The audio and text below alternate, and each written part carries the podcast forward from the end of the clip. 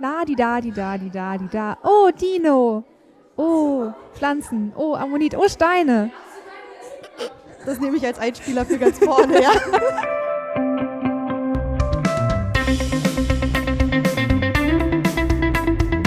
Exponiert, der Museumspodcast aus Berlin.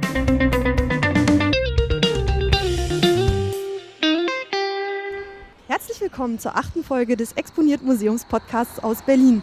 Ich stehe mit meinem lieben Gast heute, wie man hört, an einer Tramhaltestelle. Ähm, als ich vor zehn Jahren nach Berlin gekommen bin, hieß diese U-Bahn-Station noch anders. Damals hieß die Zinnowitzer Straße. Die wurde erst vor ein paar Jahren mal umbenannt und äh, heute heißt sie so wie das Museum, was wir heute besuchen werden. Und zwar U-Bahnhof Naturkundemuseum. Ich begrüße ganz herzlich meinen heutigen Gast, die Susanne. Hallo. Wir kennen uns jetzt, boah, wann wir arbeiten zusammen und irgendwie können wir uns doch so ganz gut leiden, so grundlegend. Ja, doch. Okay, erzähl doch mal kurz, äh, wer du bist, was du machst, wo du herkommst. Mal so grundlegendes. Ja, ich bin seit eineinhalb Jahren in Berlin und für mein Masterstudium hergekommen aus Hamburg. Und ich studiere an der TU Berlin Bildungswissenschaften und arbeite mit Ulrike zusammen im Schulbüro. Genau, über das Schulbüro habe ich ja damals mit Marina schon mal kurz, glaube ich, was erzählt, als wir im Computerspielemuseum waren. Ähm, vom U-Bahnhof sind es auch eigentlich nur ein paar Schritte bis zum Naturkundemuseum. Du bist ja eben schon mal kurz äh, dran an mir vorbeigefahren. Ja, ich habe schon mal erkundet. Genau, ähm, du warst noch nie dort, hast du gesagt. Nee, noch gar nicht. Du kennst es bisher nur von außen. Ich bin sehr glücklich. Das ist eines meiner allerliebsten Museen. Also ist irgendwie so gleich auf mit dem Medizinhistorischen Museum. Und ich bin sehr gespannt, wie es dir gefällt. Es wird super viel zu sehen geben. Ähm, ich habe schon angekündigt, also hier so im äh, Off the Record, dass wir nicht schaffen werden, alles super detailliert anzugucken, weil es einfach so viel zu sehen gibt. Aber ich freue mich sehr darauf, jetzt mit dir dahin zu gehen. Ich mich auch. Na dann mal los. Ich schnapp das Kabel und meinen Kaffeebecher. Nein, den nehme ich selbst. Das ist dann heute das zweite Museum in Berlin, was ich besuche.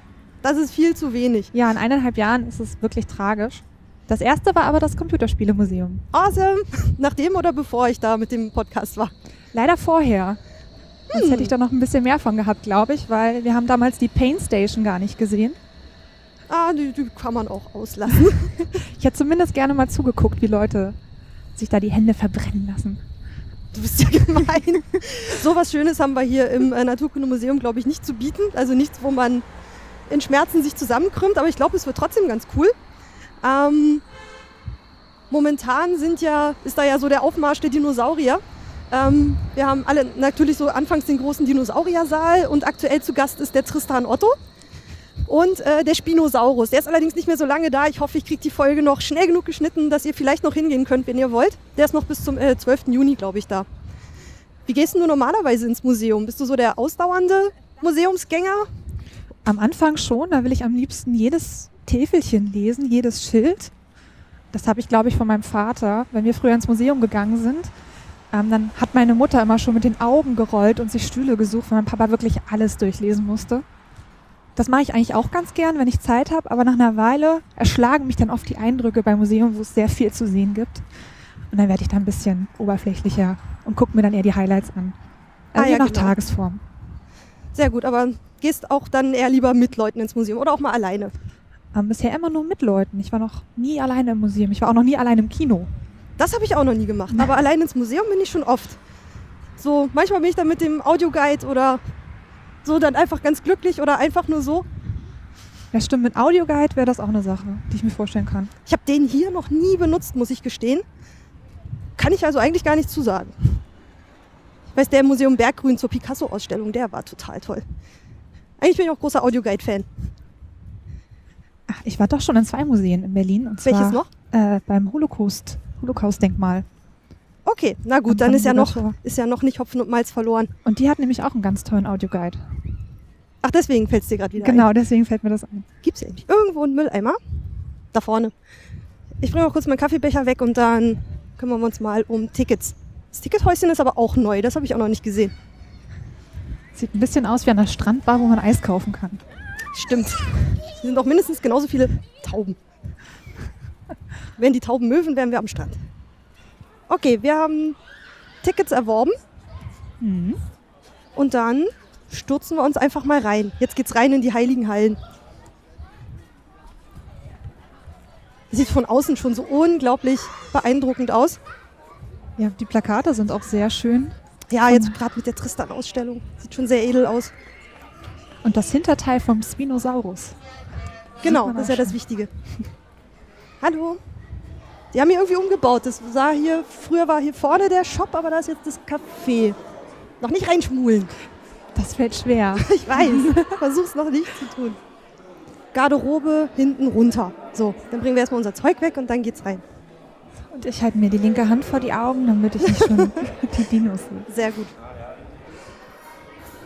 Und nochmal rechts runter. Ja, dann gehen wir den Kramer zur Garderobe. Ich bin, bin ja neulich mit äh, Reinhard ins Museum gegangen. Ähm, und da ist er echt immer so lang, oh, ein Stein. Oh, noch ein Stein. Ich wollte ihn würgen.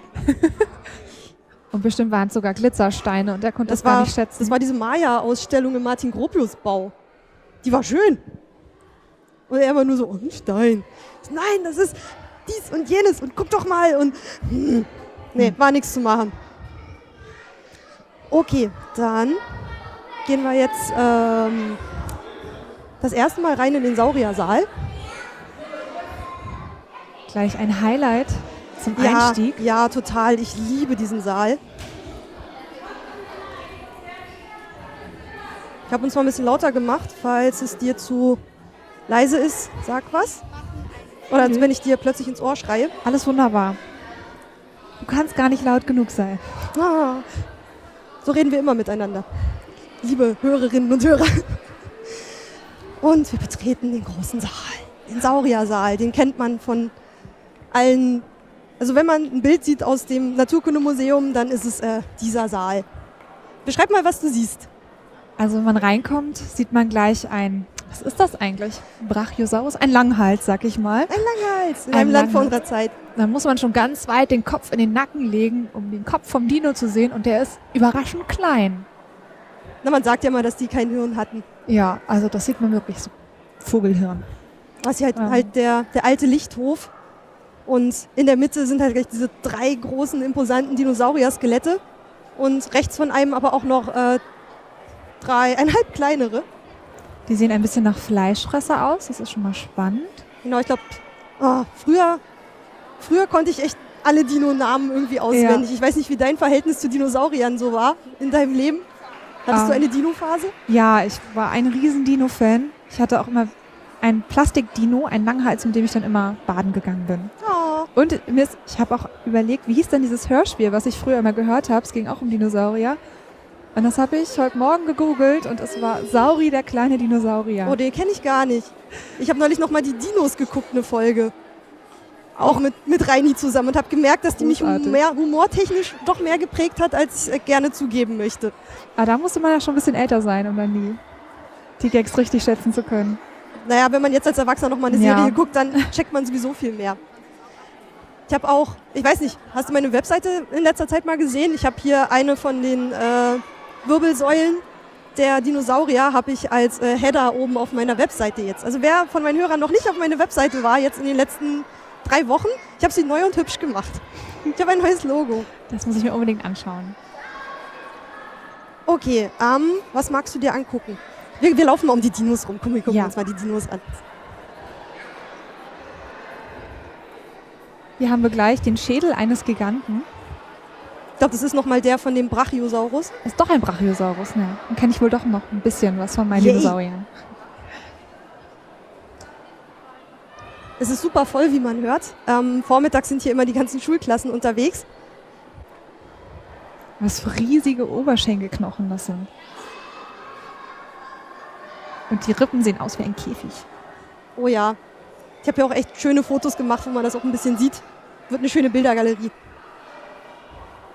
Hattest du das so genau durchgelesen, dass du weißt, wo die den gefunden haben? Äh, Tiguanda, nee. Ich habe den Namen schon wieder vergessen. So, wie heißt denn der kleinere hier neben? Das ist ein Diplodocus. Ein bisschen kleiner und wie wirkt auch ein bisschen waagerechter. Aber wenn man sieht, wie lang, wie lang der Schwanz geht da hinten, der geht bis fast in den nächsten Raum rein. Ich finde es, ich bin immer wieder überwältigt von den Dinos, Ja, einmal quer durch den ganzen Lichthof und stell dir davon mal eine ganze Herde vor, die an dir vorbeistampft. wie bei Jurassic Park. Ich glaube, da haben sie die auch gehabt. Die haben ja mal vor ein paar Jahren, haben sie die ja mal abgebaut, die Dinos, und nach neuesten wissenschaftlichen Erkenntnissen äh, wieder aufgebaut. Und deswegen ist er jetzt sogar noch, ähm, der Brachiosaurus ist sogar noch mal ein bisschen höher geworden, weil sie haben es jetzt, früher haben sie die so eher so laufen lassen wie so ein Eisbär, also eher so O-beinig, aber die haben jetzt so die Arme ein bisschen weiter gemacht und, äh, das habe ich jetzt auch auf der Webseite nachgelesen, ähm, früher hat man so, sie so aufgebaut, dass der Schwanz auf dem Boden schleifte. Also so kennt man es glaube ich noch aus alten Godzilla versus Dino äh, Folgen, dass sie den Schwanz mal unten haben, aber eigentlich ähm, pendeln die damit. Und ähm, mein Opa war ja Lehrer und der war wohl auch mal mit einer Schulklasse hier in Berlin. Und äh, ich habe in einem seiner alten Bücher, die ich mir geklaut habe, äh, zwei alte Postkarten hier aus dem Museum gefunden. Die werde ich auch äh, äh, abfotografieren und in die Bildergalerie stellen. Und guck mal, da sieht man das noch. Wie, ähm, also man sieht die Beine stehen anders und du siehst hier die Schwänze, die haben nochmal ein extra Podest und sind Stimmt, wirklich und auf dem auf Boden dem unten Boden. aufgelegt. So sah es hier früher aus. Jetzt geht er auch viel eleganter. Ja, ne? Es wird ziemlich schwierig, das nachzuvollziehen, wie die ausgesehen haben. Auch wie die Haut war, ob ähm, die diese Schuppen hatte oder sie rau war. Da gibt ja noch diese Thesen, dass die vielleicht sogar Pflaumen oder Federn oder sonst irgendwie sowas hatten, aber mir gefällt so das Bild von diesen grünen, dunklen, schuppigen Echsen. Na, nicht schuppig, sondern eher so. Ich stelle mir das mal eher wie so ein Nilpferd vor. So eine dicke Haut. Ja, oder so, genau, ein bisschen so eine Elefantenhaut. Ach da, Fundort Tendaguru in Ostafrika steht hier auf meiner, ähm, auf meiner alten äh, äh, äh, Postkarte. Ich weiß leider nicht genau, von wann die ist. Reinhard hat vermutet, dass hier hinten die 74 vielleicht die Jahreszahl wäre. Das könnte sein. Stachelschwanzsaurier. Das ist der der, kleine hier? da vorne. Der da müsste das sein. Ich glaube, jetzt heißt er irgendwie Kentosaurus oder sowas. Ich glaube, der Brachiosaurus hat mittlerweile auch irgendwie so einen Namen. Irgendwas mit Giraffi. Okay. Ja, doch, irgendwie sowas. Der sieht schon wirklich, wirklich ziemlich cool aus. Ich meine, der sieht noch relativ ähnlich aus, oder? Der hat sich, also von, wenn man das mit der Postkarte vergleicht und dem jetzigen Aufbau, ich würde sagen, nicht wirklich verändert. Also der hier hinten, guck mal, was der hier für einen Buckel macht. Im Hintergrund von der Brachiosaurus-Postkarte. Ja, Der läuft irgendwie ein bisschen sehr komisch. das ist dann bestimmt der zur Rechten vom Ja, Brachiosaurus. der lo- sieht jetzt nicht mehr ganz so bucklig aus. Da ist hinten ist nicht mehr ganz so aufgebockt. Also da müsst ihr mal kurz auf die Postkarten gucken, die ich dann auf der Webseite eingestellt habe, wenn es euch interessiert. Was ich dir noch, wo wir uns mal kurz anstellen sollten, nebenbei, weil ich dir das unbedingt zeigen will, sind hier diese ähm, Ferngläser. oh, davon habe ich schon was gehört. Ja, die sind total cool. Lass uns mal die da vorne in der Ecke nehmen. Es ist wie an so einem Aussichtspunkt. So wie als wenn man in die Ferne guckt. Hier sind aber so Bildschirme dahinter. Ich bin sehr begeistert davon. Für die, die da nicht hochkommen, ähm, weil sie zu klein sind oder im Rollstuhl sitzen, gibt es das Ganze nochmal auf einem extra Bildschirm, den man so auch äh, erreichen kann. Meistens ist der bevölkert von kleinen Kindern hier alles. Aber gerade geht's. Warten wir mal kurz. Und dann darfst du mal reingucken und äh, mal kurz ein bisschen erzählen, was man da so Schönes sehen kann. Mein Liebster ist, also du bewegst es und wenn du ein Dino erwischt mit dem Sucher, mit dem, also wenn du den anfokussierst, dann passieren Dinge. Ich finde die, ich find die großartig. Mein Liebster ist der hier ganz rechts, der Allosaurus. Wenn du dann nachher mal ganz rechts rüberschwenkst. Stell dich an, sonst kommst du nie ran. Die sind immer so, diese Mini-Menschen. Ja, aber ich nehme dann das lieber ohne Stufen.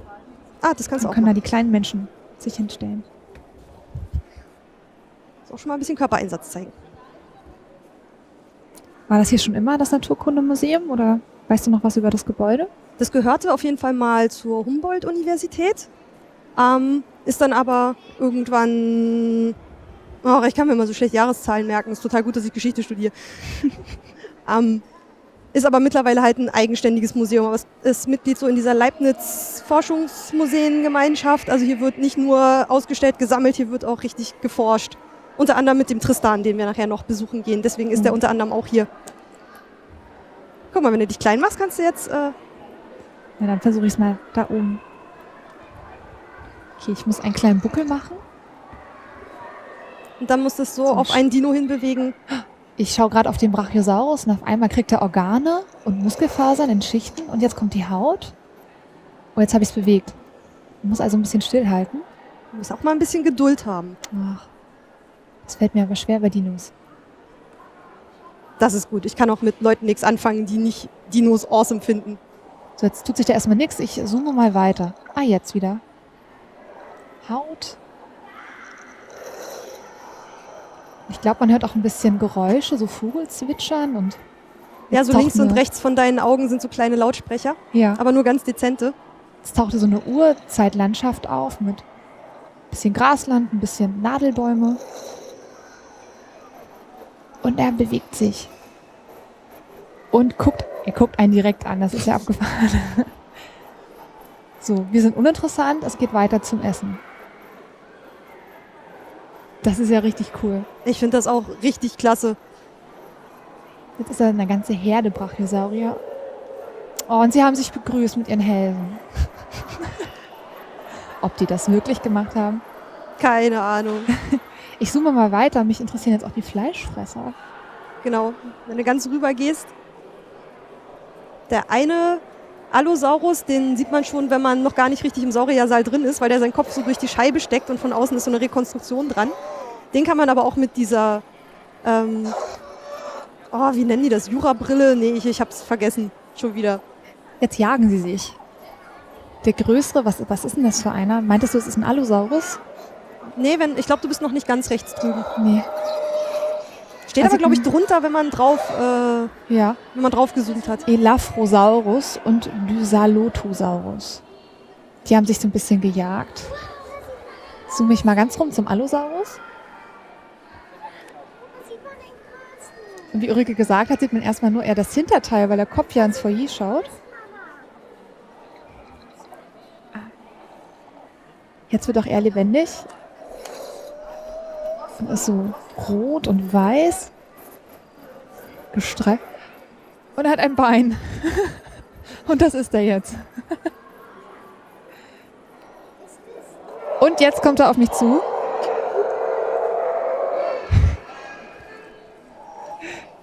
Und brüllt ganz bedrohlich und zieht wieder zu seinem Fleischstück davon. Also richtig schön gemacht. Glaube, jetzt habe ich alle gesehen und es hat sich schon eine kleine Schlange gebildet. Ich löse mich mal. Nein, wer, genau, wer die sehen will, der muss einfach mal vorbeikommen. Und ich, ich leg's, also ich glaube, ich war noch in keinem Museum in Berlin so oft wie im Naturkundemuseum. Und guck, und hier kann man es aber auch ähm, per Hand steuern und sich die, das Video auch einmal in groß angucken oder mit dem Rollstuhl davor fahren. Ich habe es auch geliebt, also früher wie heute, mir diese Dokumentationen anzugucken. Wenn man sich so 10 oder 15 Jahre alte Dino-Dokumentationen anschaut auf NTV oder so, Ja. sieht das ja aus wie in einem schlechten Computerspiel. Die bewegen aber sich ja auch damals ganz sah das hölzern. so krass aus. Genau, da war das der neueste Stand der Technik. Auch so wie Computerspiele. Wenn ich mir heute alte Computerspiele, die ich früher geguckt habe, die kamen mir vor wie so unglaublich realistisch und heute so Need for Speed, irgendwie so die ersten Teile, irgendwie so, hm, Schuhkarton. Tomb Raider 2. Aber die, die, die müssen so. Hier gibt es auch so, ähm, so Städte Bildschirme. Man kann hier die unterstrichenen Wörter, die kann man antippen. Hier steht, wir sind hier zum Beispiel bei Städte und Dörfer unter Wasser. Da gibt es, äh, so geht's um Korallenriffe. Und ein paar Wörter in dem Text, den gibt's auf Deutsch und Englisch, sind unterstrichen. Und wenn man da mit dem Finger drauf drückt, dann erscheint auf dem Bildschirm ein kleines Video. Jetzt zum Beispiel was über moderne Riffe, Lebensraumfehler verschiedener Lebewesen. Sehr schön. Was haben wir noch? Kleine Info zum Jura. Riffe im Jura. Da sahen die Kontinente noch ein bisschen anders aus. Vorherrschende Riffbauer, Mikroben, Algen. Naja. Tubiphyten. Große Worte.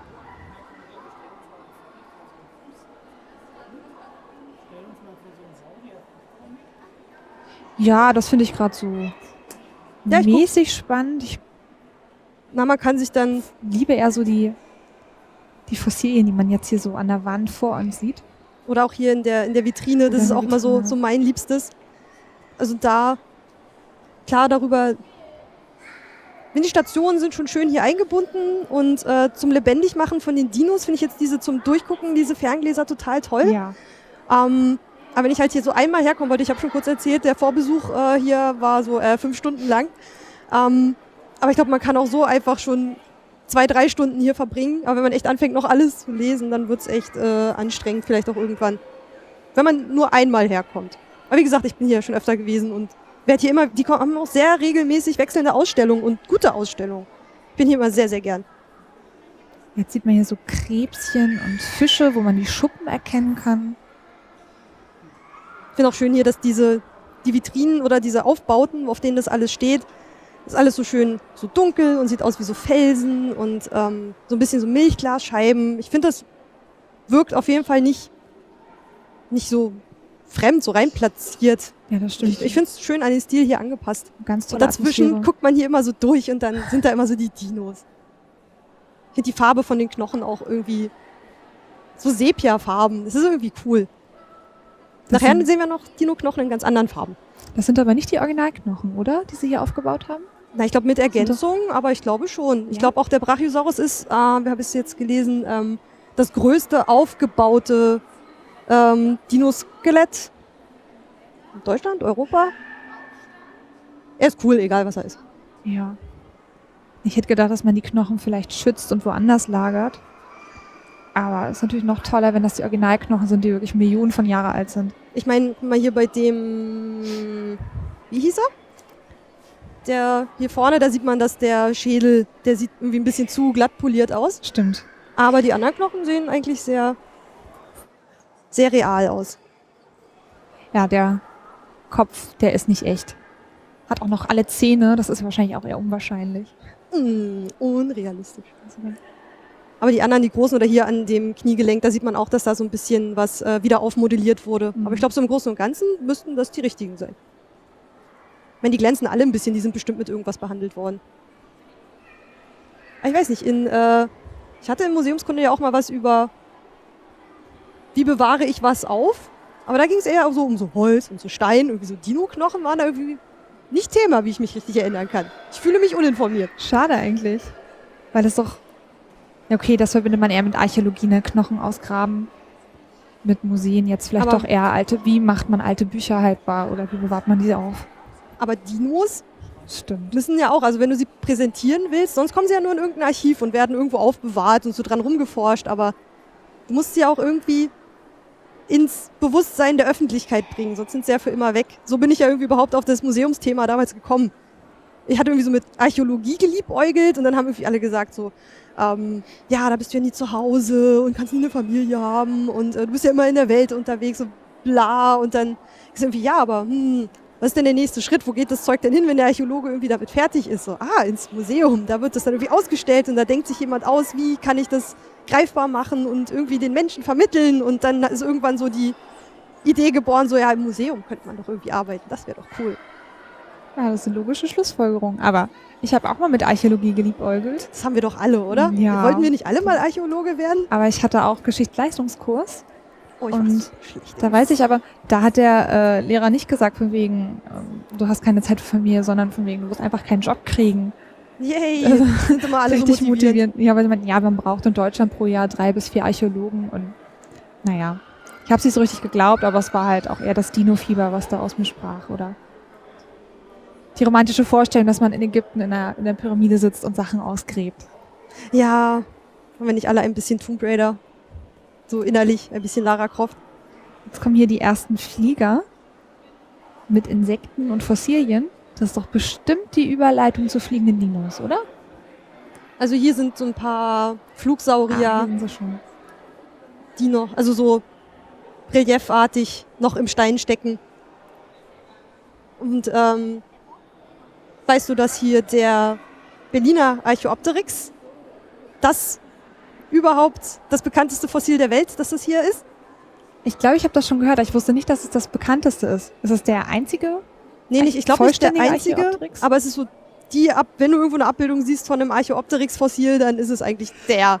Stimmt, das hat mir schon jemand erzählt, dass es immer der ist, der auch in Schulbüchern drin ist. Genau, der ist da vorne, in dem kleinen schwarzen. Ähm, man läuft fast dran vorbei. Also da, wo die Dinosaurier herzulaufen scheinen, also wenn man den Hintern der Dinosaurier vor sich hat, dann ist hinter einem der Archaeopteryx.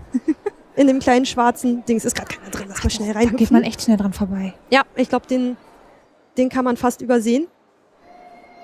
Also wenn ich es richtig noch in Erinnerung habe, ist es hier dann auch so für Forscher zugänglich. Ich glaube, du kannst hier rein und dann kannst du hier die Tür zumachen und dann kannst du das Ding hier nämlich irgendwie so rausfahren und dann können die Leute hier forschen.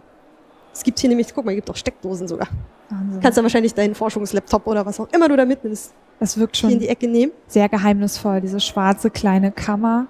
Und man sieht nur das Fossil so beleuchtet. Hat ein bisschen was so von Schatzkammer in einem Film. Ja, das stimmt. Also hier kann man fast dran vorbeilaufen. Großer Dinosauriersaal ganz hinten in der Mitte zwischen den beiden Durchgängen. Und bei dem sind, die, sind diese kleinen Knöchelchen. Also da sieht man so richtig. Also ich finde den richtig schön. Ja, ich auch. Und die Federn, die man noch erkennen kann. Den Flaum. Und er sieht irgendwie elegant jetzt- aus, wie er da so liegt. Jetzt wechselt so- war das mit Bewegungssteuerung. Eben ist das Licht kurz ein bisschen weniger geworden. Vielleicht wird er auch nicht die ganze Zeit angeleuchtet. Man sieht sogar die kleinen Krallen.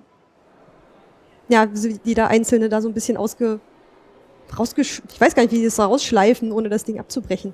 Ich finde ihn schön. Na, und das ist das, das Berliner Exemplar des Archaeopteryx, des Bindegliedes zwischen Dinosaurier und Vogel, diese Übergangsform. Also nicht verpassen. Mal kurz den Archaeopteryx besuchen, wenn ihr hier seid. Okay, dann ab in den nächsten Raum, würde ich sagen. Jetzt geht's ähm, hinten an den Dinosauriersaal, schließt erstmal an das, äh, hier geht's um die Erde. Systemerde heißt es. Ich glaube, hier, dieser Raum, der sieht so aus, seitdem ich ihn kenne. Da hat sich gar nicht so viel getan. Immer hier das kleine Urpferdchen. Oh. So, Oder kannte ich auch mal die Namen. ist gerade mal so groß wie der Hund unserer Kollegin.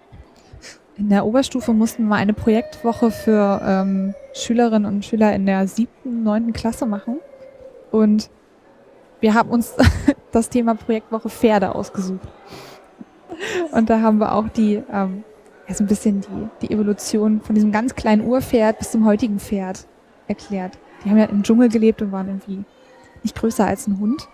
Ja, das ist genau so sieht man es ja gerade auch hier. Also das ist ja wirklich, sieht ja fast aus wie so ein kleines Ferkel mit so einem struppigen, also Wildschwein.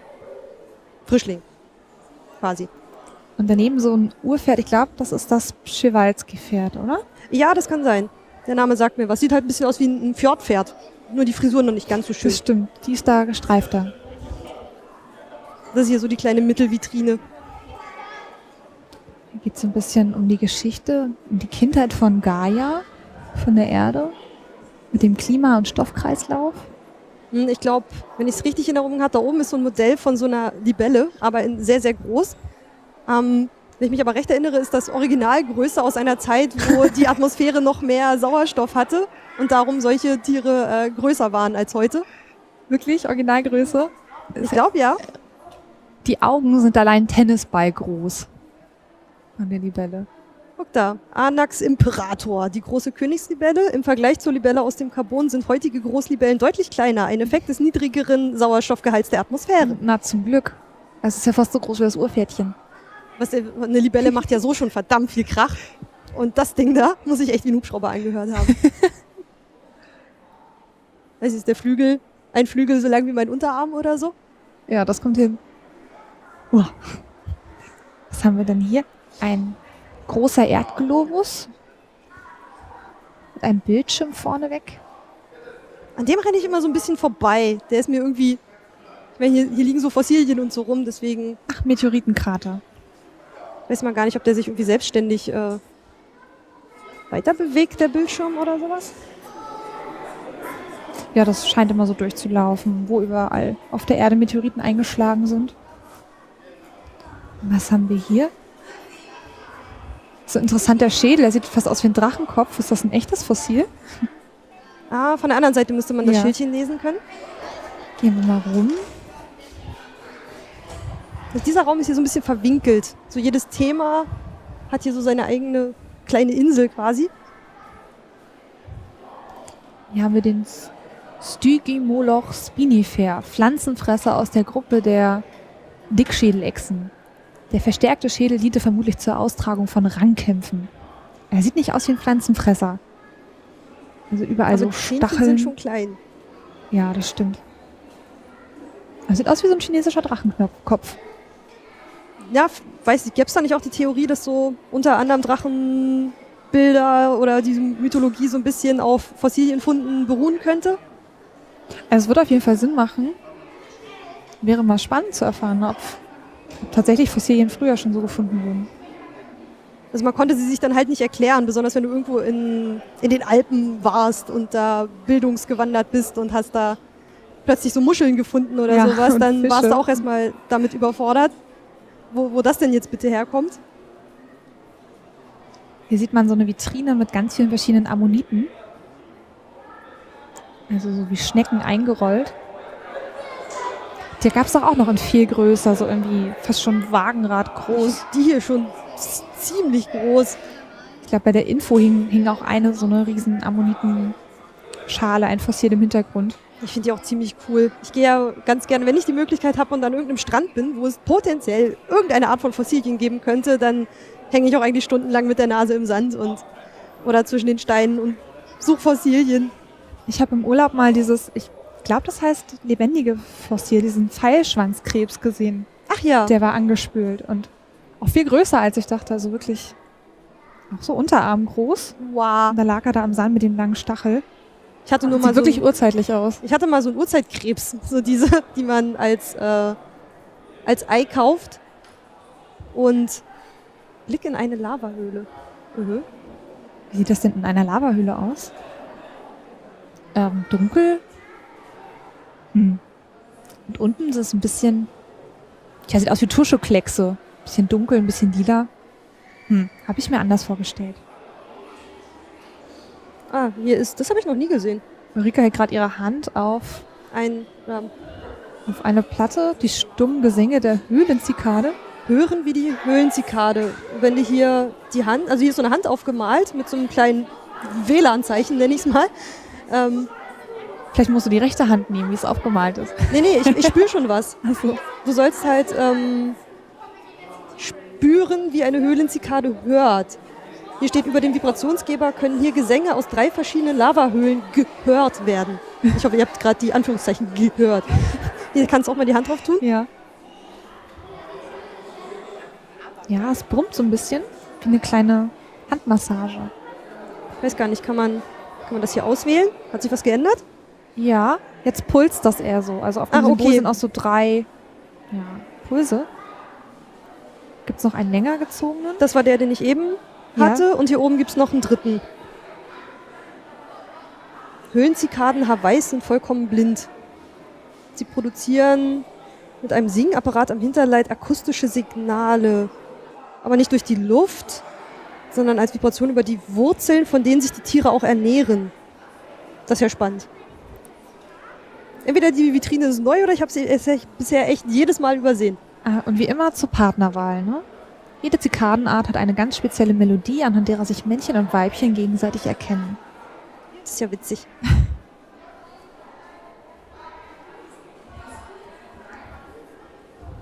Hier gibt es dann noch so ein paar Modelle zu Plattentektonik und ich will mal fast so sagen, so Basics, die man in seiner Dino-Phase definitiv irgendwann mal gelernt hat. Ja, und ähm, wann eigentlich? Siebte Klasse? Wann hat man das denn? in Ich weiß nicht, ich hatte eine lange Dino-Phase, ich weiß so. nicht so genau. Hält sie immer noch an, deine Dino-Phase? Ein bisschen. Wie gesagt, ich weiß nicht mehr die Namen aller Dinosaurier, aber ich bin immer noch sehr begeistert und ich weiß nicht, es gibt ja mal so, so Fragen, die man stellt, um eine Person einschätzen zu können. Bei den meisten ist es so die Frage nach, welche Musik hörst du normalerweise so? Bei der Frage kriege ich Schweißausbrüche, weil Ich ich habe einen furchtbaren Musikgeschmack und äh, eigentlich auch gar keinen. Ich habe schon immer lieber Hörspiele gehört, deswegen kann ich darauf immer nichts sagen.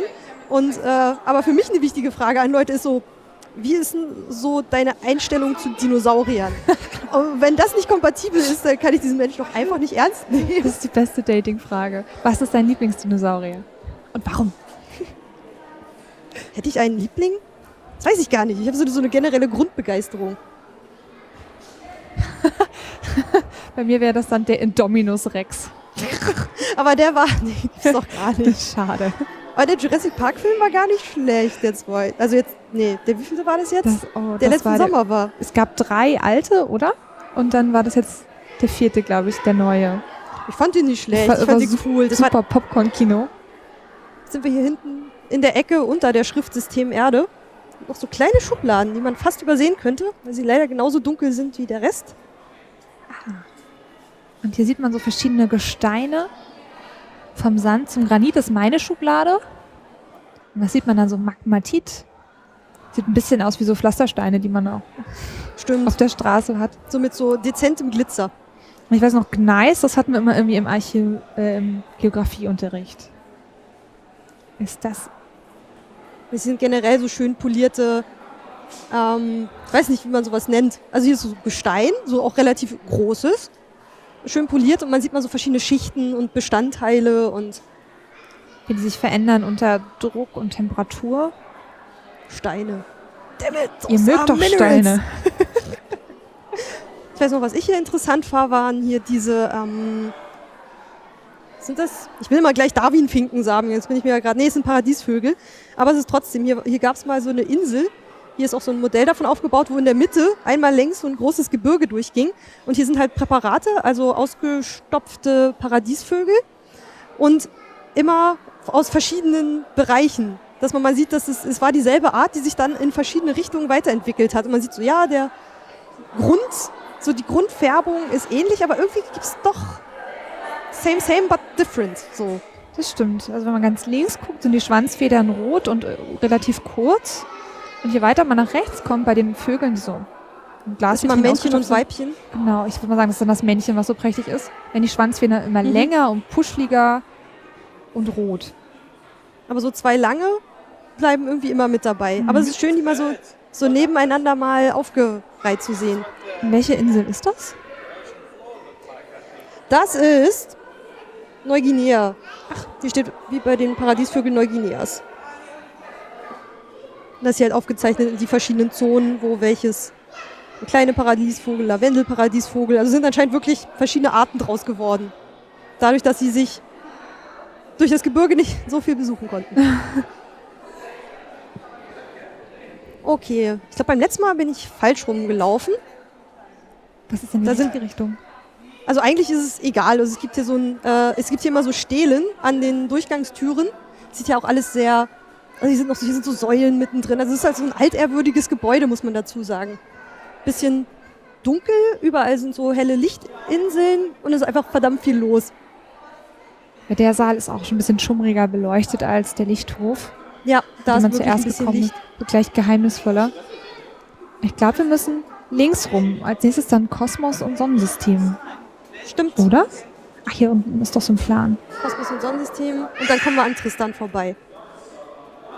Ich weiß nur, wir sind beim Vorbesuch aus Versehen die Spinosaurus-Ausstellung rückwärts durchgegangen. Wenn nicht, müssen wir sonst blind durchlaufen. Ich halte die Augen zu, schieb sich durch und dann fangen wir von der richtigen Richtung aus an oder so.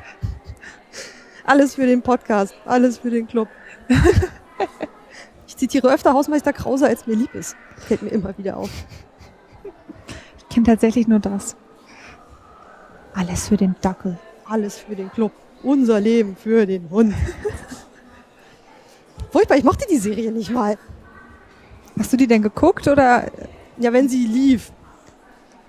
Oh, das sieht spannend aus. Da ist so eine Mittelinsel und eine Sitzbank und da sitzen Leute, liegen Leute drauf. Ja, in vier Minuten geht's nächste los. Wir können ja mal so lange gucken und dann. Ist natürlich mit. Ich weiß nicht, ob wir uns, ob wir es schaffen, uns draufzulegen. Aber wir können ja gleich mal beobachten, was passiert, vielleicht von der Treppe aus oder so. Ich glaube, als ich das erste Mal hier war, konnte man die Treppe noch gar nicht hoch. Jetzt gibt's da oben noch so eine kleine extra, äh, so einen kleinen Extra-Bereich, der noch hier zur, wir sind im Bereich Kosmos und Sonnensystem, sind wir gerade reingelaufen. Und dann sieht man hier so das Sonnensystem oder unser Planetensystem.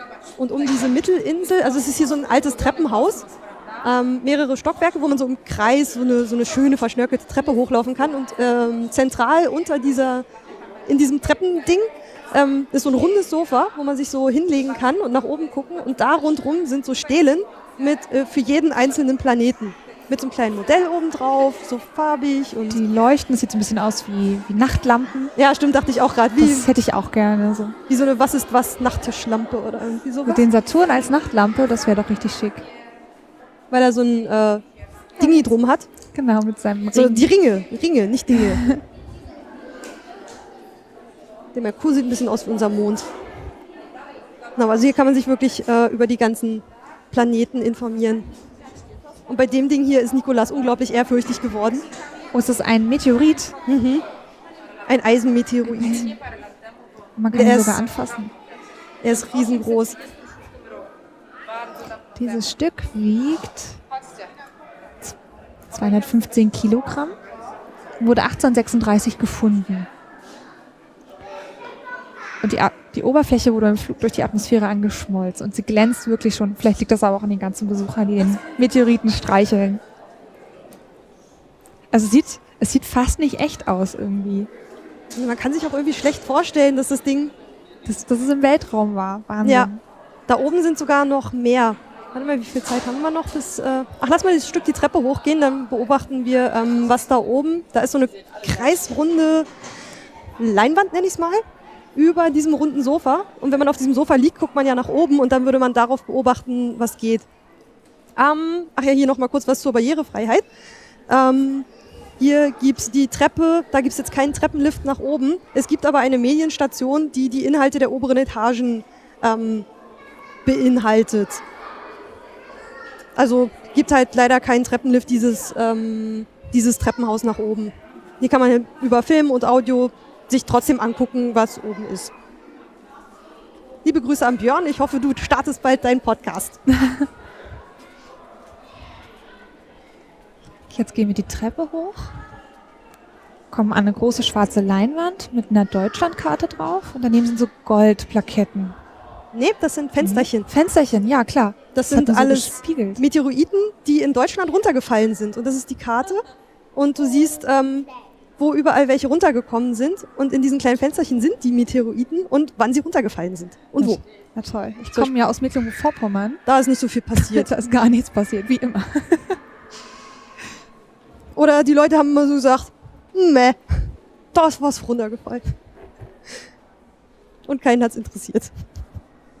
Da ging doch bestimmt so eine richtige Schatzjagd los, oder? Wenn Leute beobachtet haben, dass da was runtergekommen ist Ja, ich glaube, man kann und sie die... den dann finden wollten. Wo hatte ich hier doch sowas auch gelesen? Ist nicht irgendwann vor ein paar Jahren in Russland auch so ein großes Ding runtergekommen? Das hatten die auf diesen Dashcams, glaube ich, drauf irgendwie, ne? Ja. Das, äh, immer dieses leuchtende, diesen leuchtenden Streifen am Himmel und dann, ja, ich glaube, da gibt's dann wirklich so Meteoritensucher. Ich glaube, es gibt nicht auch so eine Webseite, wo sowas irgendwie verzeichnet wird und dann rennen die Leute los. Ah, jetzt geht das Video los. Lass uns Oh, mal es kurz auf die dunkler. Ja. Lass uns mal kurz hier auf die Treppe setzen und gucken. Die Tre ähm, dieses Sofa da unten ist natürlich immer super voll und immer besetzt. Da muss man sich meistens schon ein paar Minuten vorher draufsetzen. Das sieht von hier oben auch extrem niedlich aus, wie da lauter Kinder so im Kreis liegen. Ganz gespannt nach oben gucken. Nachmittags ist es hier leerer und äh, vormittags sind halt wirklich immer Schulklasse an Schulklasse. Aber es ist, es ist hier auch sehr lebendig. Das mag ich in dem Museum eigentlich auch. Ja. Bisschen, also manchmal habe ich echt, also klar in einer Gemäldegalerie, wo ich mit mir selbst sein will, finde ich es okay, wenn es dann da ruhig ist. Dann ich, hätte ich das auch ganz gerne so. Aber in so einem Museum Es ist auch viel zum Staunen hier und Kinder staunen auch einfach so schön. Das stimmt. glaube, da hat man dann gleich noch mehr davon. Jetzt sind wir gerade, ich glaube, 13 Milliarden Jahre in der Vergangenheit. Genau, jetzt läuft halt, wird von hinten rückprojiziert auf diese runde Leinwand ähm, die Geschichte des, des Universums, des Sonnensystems, der Erde. Also es wird halt immer detaillierter. Und da kommt eine Galaxie angekreiselt und noch eine andere. Was man immer am Anfang irgendwie nicht merkt, ähm, ist, dass die Leinwand dabei immer weiter runterkommt. Stimmt. Das, das fällt beim ersten Mal immer überhaupt nicht auf. Man wundert sich immer irgendwann so, huch, das ist so groß geworden. Was total beeindruckend ist, weil zwei, gerade sind zwei Galaxien miteinander kollidiert und Und unten sind überall alle ist Sternstaub. Und unten die Kinder sind alle, alle ganz ruhig und gebannt. Mhm. An der Seite zählt die Zeit runter. Ja, runter. Doch, stimmt. Runter ist richtig. War mal bei den Dinos so ein schöner, äh, so ein schöner Twist drin von wegen, da hatte, glaube ich, Robbie irgendwie eine Sinnkrise und meinte, und warum zählen wir die Zeit eigentlich rückwärts? Worauf zählen wir eigentlich hin? Fand ich großartig. Jetzt formen sich langsam die Planeten. Ich glaube, gleich müssten wir dann auch irgendwie so einen kleinen Schwenk auf die Erde machen. Der hat auch nochmal so einen schönen Twist. Total schön gemacht. Ich weiß noch nicht, ob ich das drin lasse im Podcast oder ob das lieber eine Überraschung sein soll. Ist halt Spoiler quasi. Das stimmt. Wir dürfen ja nicht alles verraten, ne? Also falls ich es rausgeschnitten habe, hihi, da gibt es noch einen kleinen Twist im Video. Ich habe Legt ähm, euch hin. vor einiger Zeit auch angefangen, mir so. Also ich habe mich interessiert für die verschiedenen Planeten im Sonnensystem und habe dann bei Raumzeit immer die entsprechenden Folgen dazu gehört. Was hast du prokrastiniert?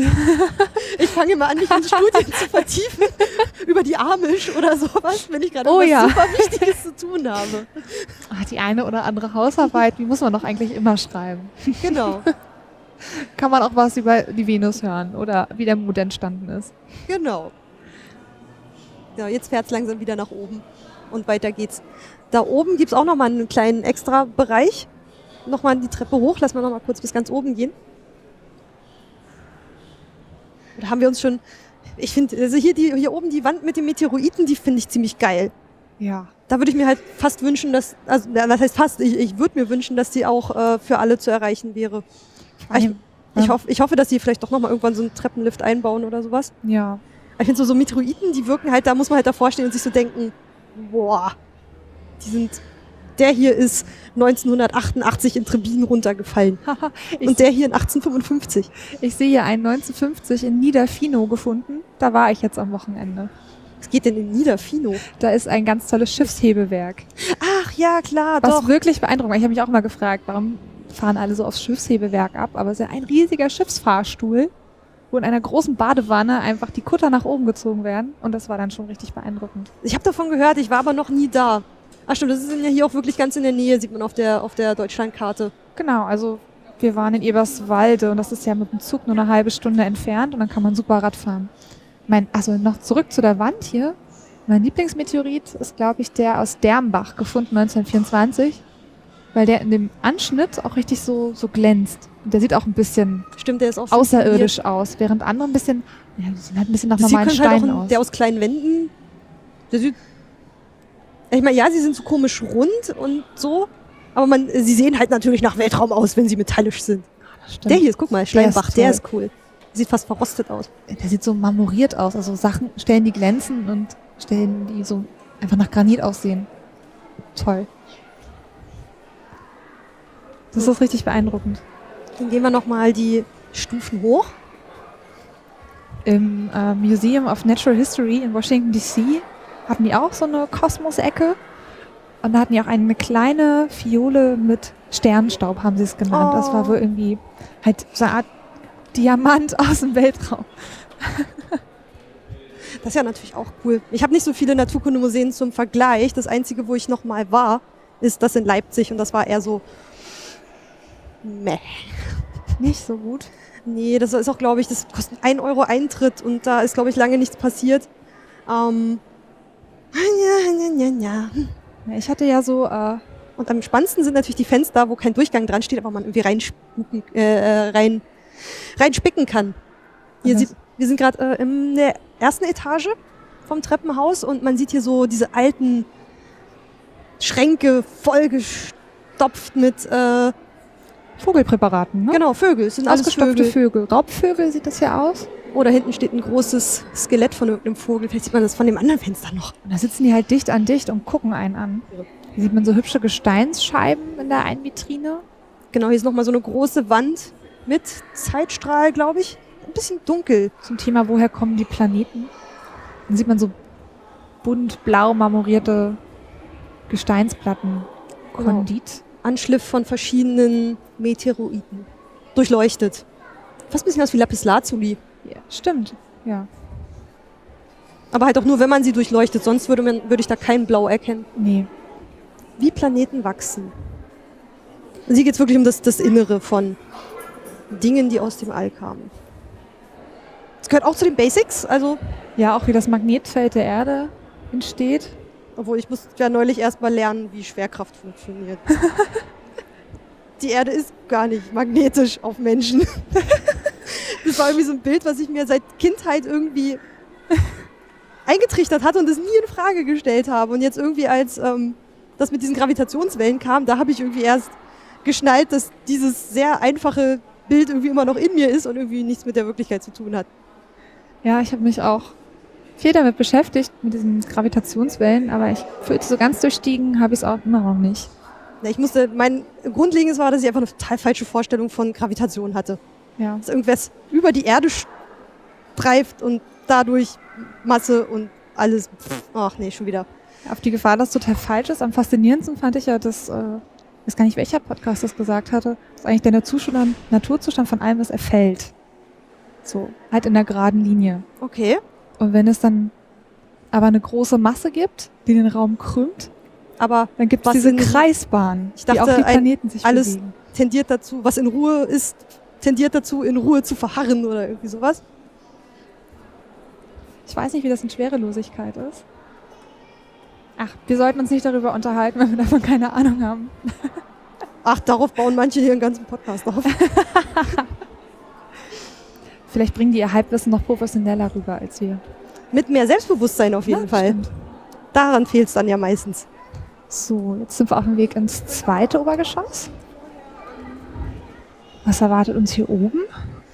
Ähm, der, ich glaube, irgendwie der Klang der Meteoriten, das, ist, das fand ich, ja, ist ein Ansatz, das hat mich Wie jetzt nicht vom Hocker gehauen. Das ist jetzt halt Musik, ähm, wo aber Komponisten sich anscheinend haben vom Weltraum inspirieren lassen oder so. Ach so. Ich dachte, das wäre jetzt wirklich ähm, dieses Brummen, was man ja, vom Planeten das, das, hört. das wäre auch das, was ich äh, gedacht hätte. Und deswegen dachte ich so, mh, das hätte ich jetzt cooler gefunden, wenn man nochmal hören kann, wie, wie Uranus klingt und brummt. willst du dich einmal hin davor setzen und mal lauschen? Ich höre mir das jetzt mal an von Gustav Theodor Holst, Planetare Stimmungsbilder. Hm, muss ich dafür irgendwas machen? Eigentlich müsste es vielleicht mal kurz das Headset zur Seite tun oder ah, so. genau. Das eine Ohr habe ich jetzt frei gemacht. Und dann hört man so mystische Musik. Bisschen wie in einem Fantasy- oder Actionfilm an einer spannenden Stelle. Ja, Aber hat halt leider nichts mit Planeten so Nee. richtig. Also vielleicht ja damit zu tun. bisschen wie Entspannungsmusik. Hm, ja. So, wir stapfen wieder runter.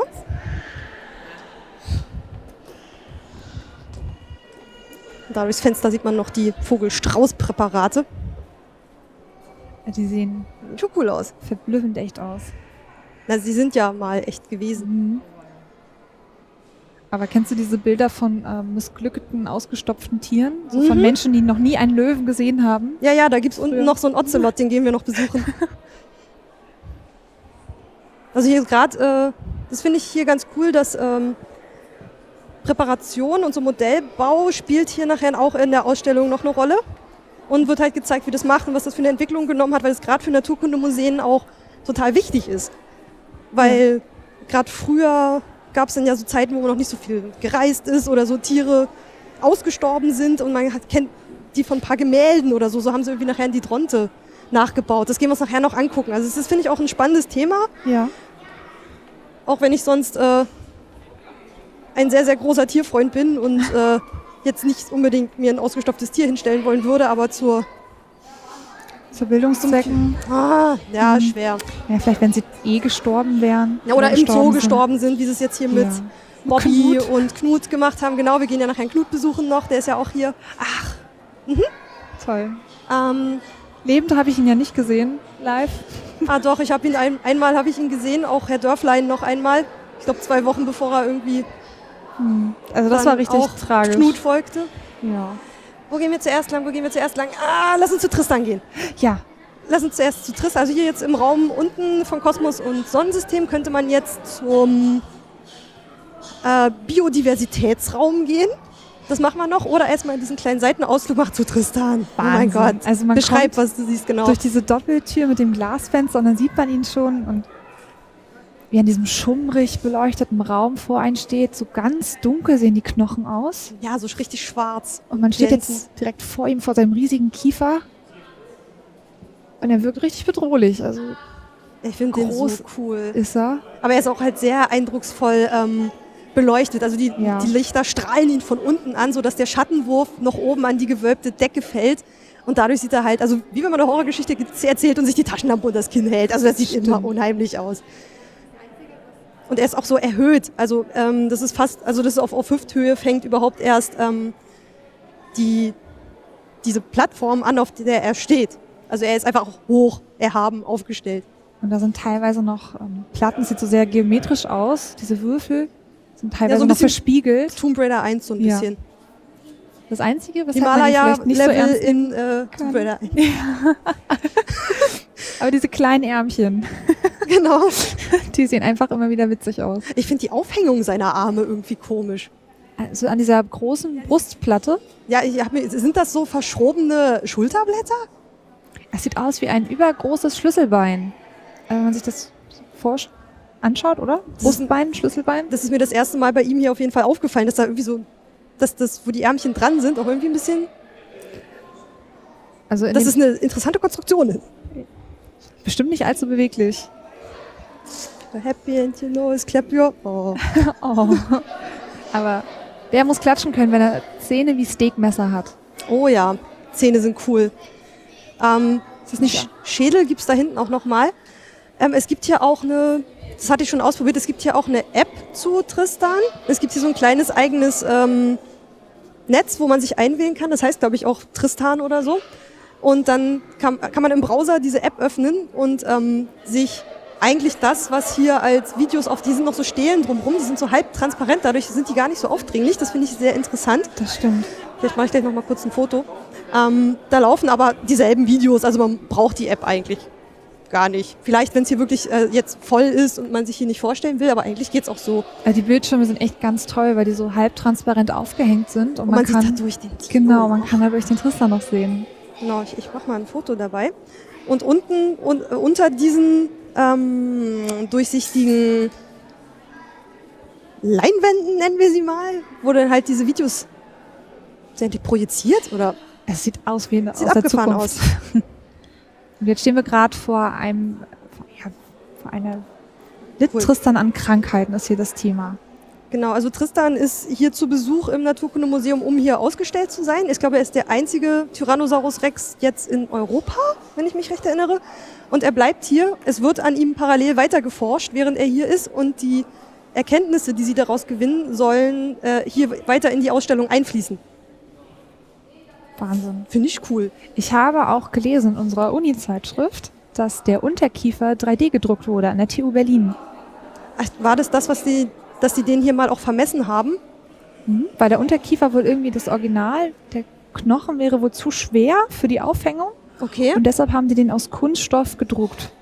Also irgendwo steht hier was von, dass an seinem Unterkiefer irgendwo eine Wucherung ist, die da Ja. irgendwie nicht hingehört. Ach ja, genau, Das- jetzt kommt's hier gerade. Sehen wir gerade auf dem Bildschirm. Genau, und das ist ist wo unten. Das ist genau. zu dieser Frage, litt Tristan an Krankheiten? Also, und dann, ja, man sieht An es da seinem unten. Kinn sieht man so eine kleine Wucherung. Also, was für, an was für Krankheiten haben die gelitten? Was kann man aus diesen Knochen überhaupt rauslesen? Ähm, sind auf jeden Fall interessante Fragestellungen, die hier angesprochen werden. Und anscheinend werden die aber immer noch beforscht. Also, hier sieht man, was, was noch so ange, was noch so angegangen wird und was für Fragen man an solche Knochen stellen kann. Stimmt, die, die Knochen hier, wie sie in den Tomographen geschoben werden, das sieht man auch. Und Vergleich zu Röntgenbildern aus, von menschlichen äh, Krankheitsbildern. Einfach auch so die Begründung, wo man jetzt diesen Schluss hernimmt. Dass es so eine Entzündung sein könnte.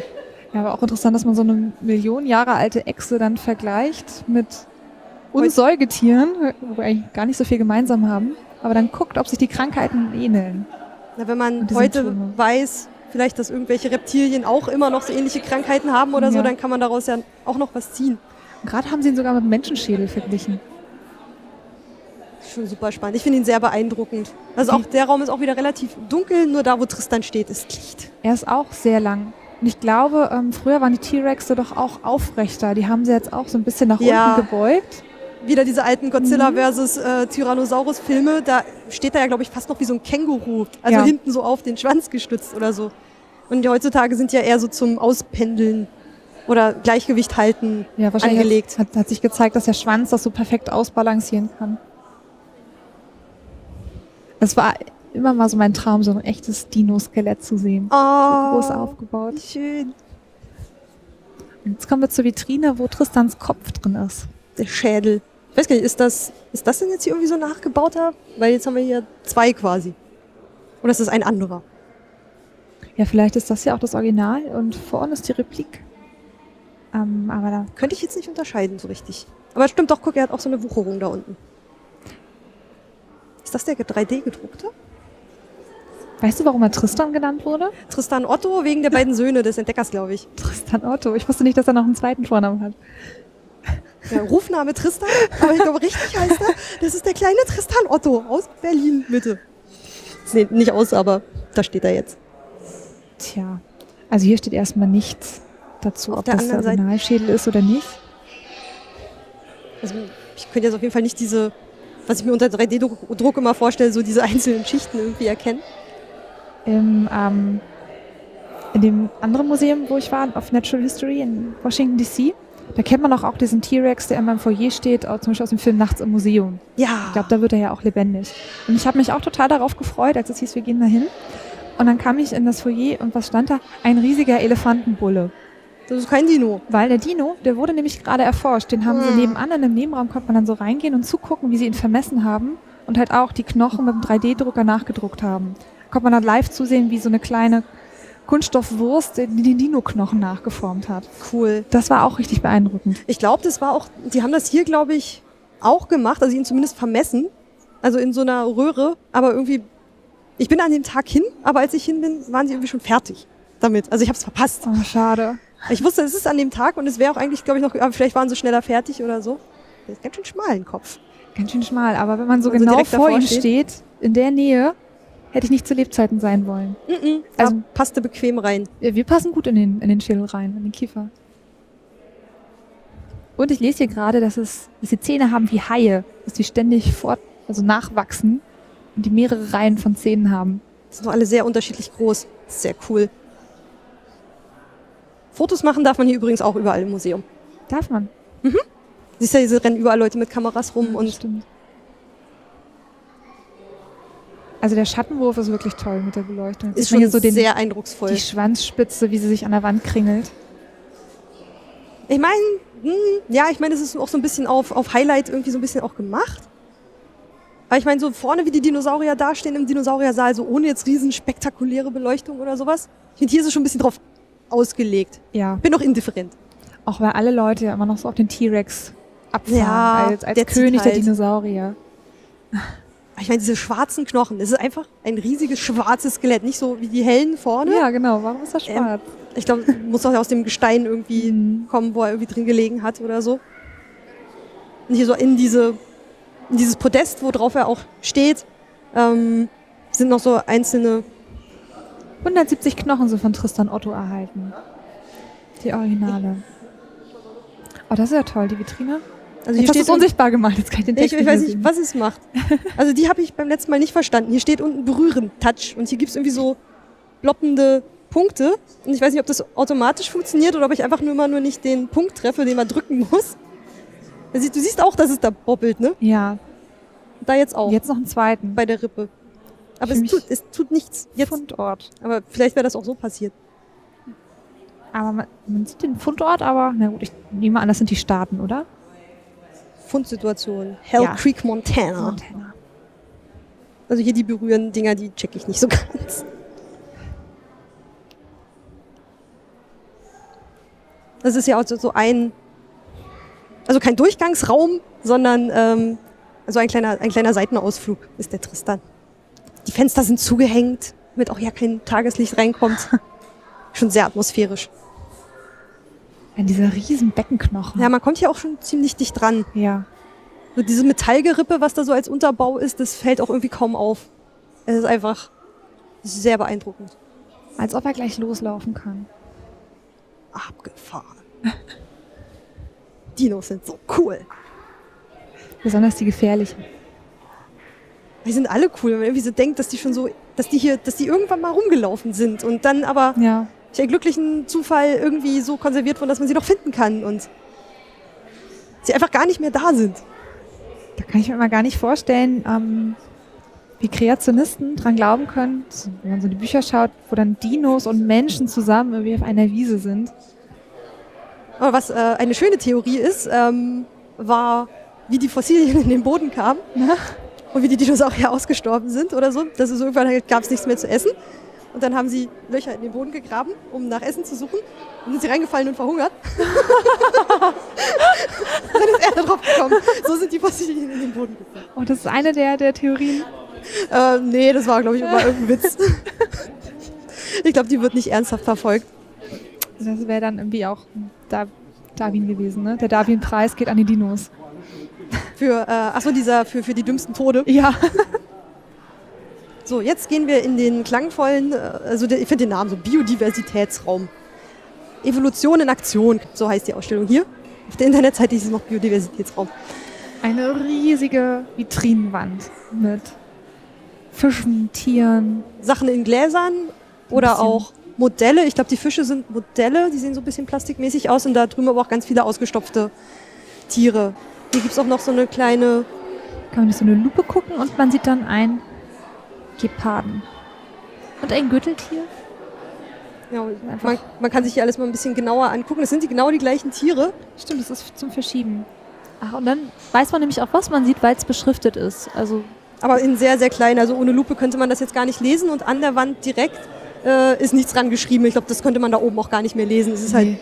Ziemlich. Äh, Also sieht man so hoch. 100 verschiedene Schnecken und hier kann man dann auch den Namen erfahren, wenn einen das interessiert. Und was haben wir hier?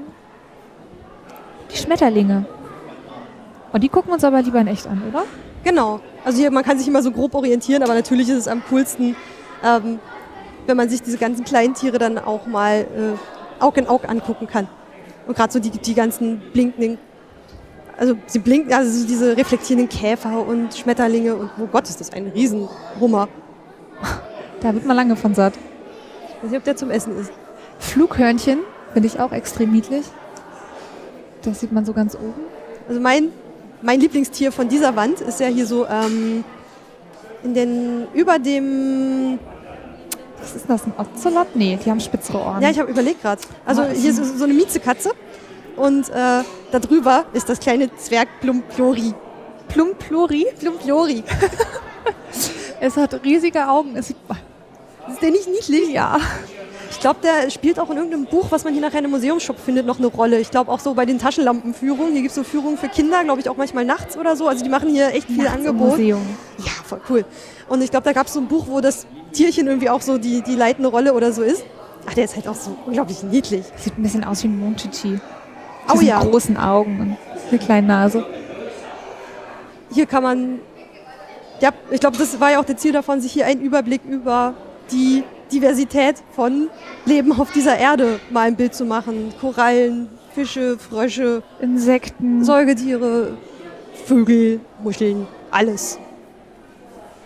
Das ist auch ein, auch ein schöner Überblick über alle Konser Konservierungsformen, die man irgendwie für so Präparate machen kann, finde ich. Boah, Wir gehen nachher noch in einen ganz großartigen Raum. Hast du schon mal auf der Webseite oder so rumgeguckt oder bist du ganz unbescholten? mir wurde von diesem Raum erzählt. Aber nee, ich habe ähm, extra nichts nachgeguckt. Sehr gut. Ich wollte mich einfach überraschen lassen. Yes. Sind noch weitere Vitrinen oh, mit großen Raubkatzen. Ja, ein schwarzer Panther. Ich glaube, hier geht es so ein bisschen um gleiches Tier, andere Fellfarbe und irgendwie nimmt man ihn doch gleich ganz anders wahr. Das wollte mir genau irgendjemand mal nicht glauben. Als ich Kind war, habe ich erzählt, na, dass ein Jaguar oder ein schwarzer Panther, dass es das gleiche dass ist. das das gleiche ist, genau. Und hier sieht man auch, dass er auch noch irgendwie Flecken hat. Also hier, finde ich, sieht man das sogar ganz gut. Oder dass hier weniger Punkte machen noch keine andere Art. Da geht es um diese ganzen ähm, Marienkäfer. Mit verschiedensten Punkten und in verschiedensten Farben. Und dass sie alle zur gleichen Art gehören. Auch der böse chinesische Marienkäfer, der den einheimischen deutschen Marienkäfer verkrault. Immer diese Feindbilder. Ja, ne?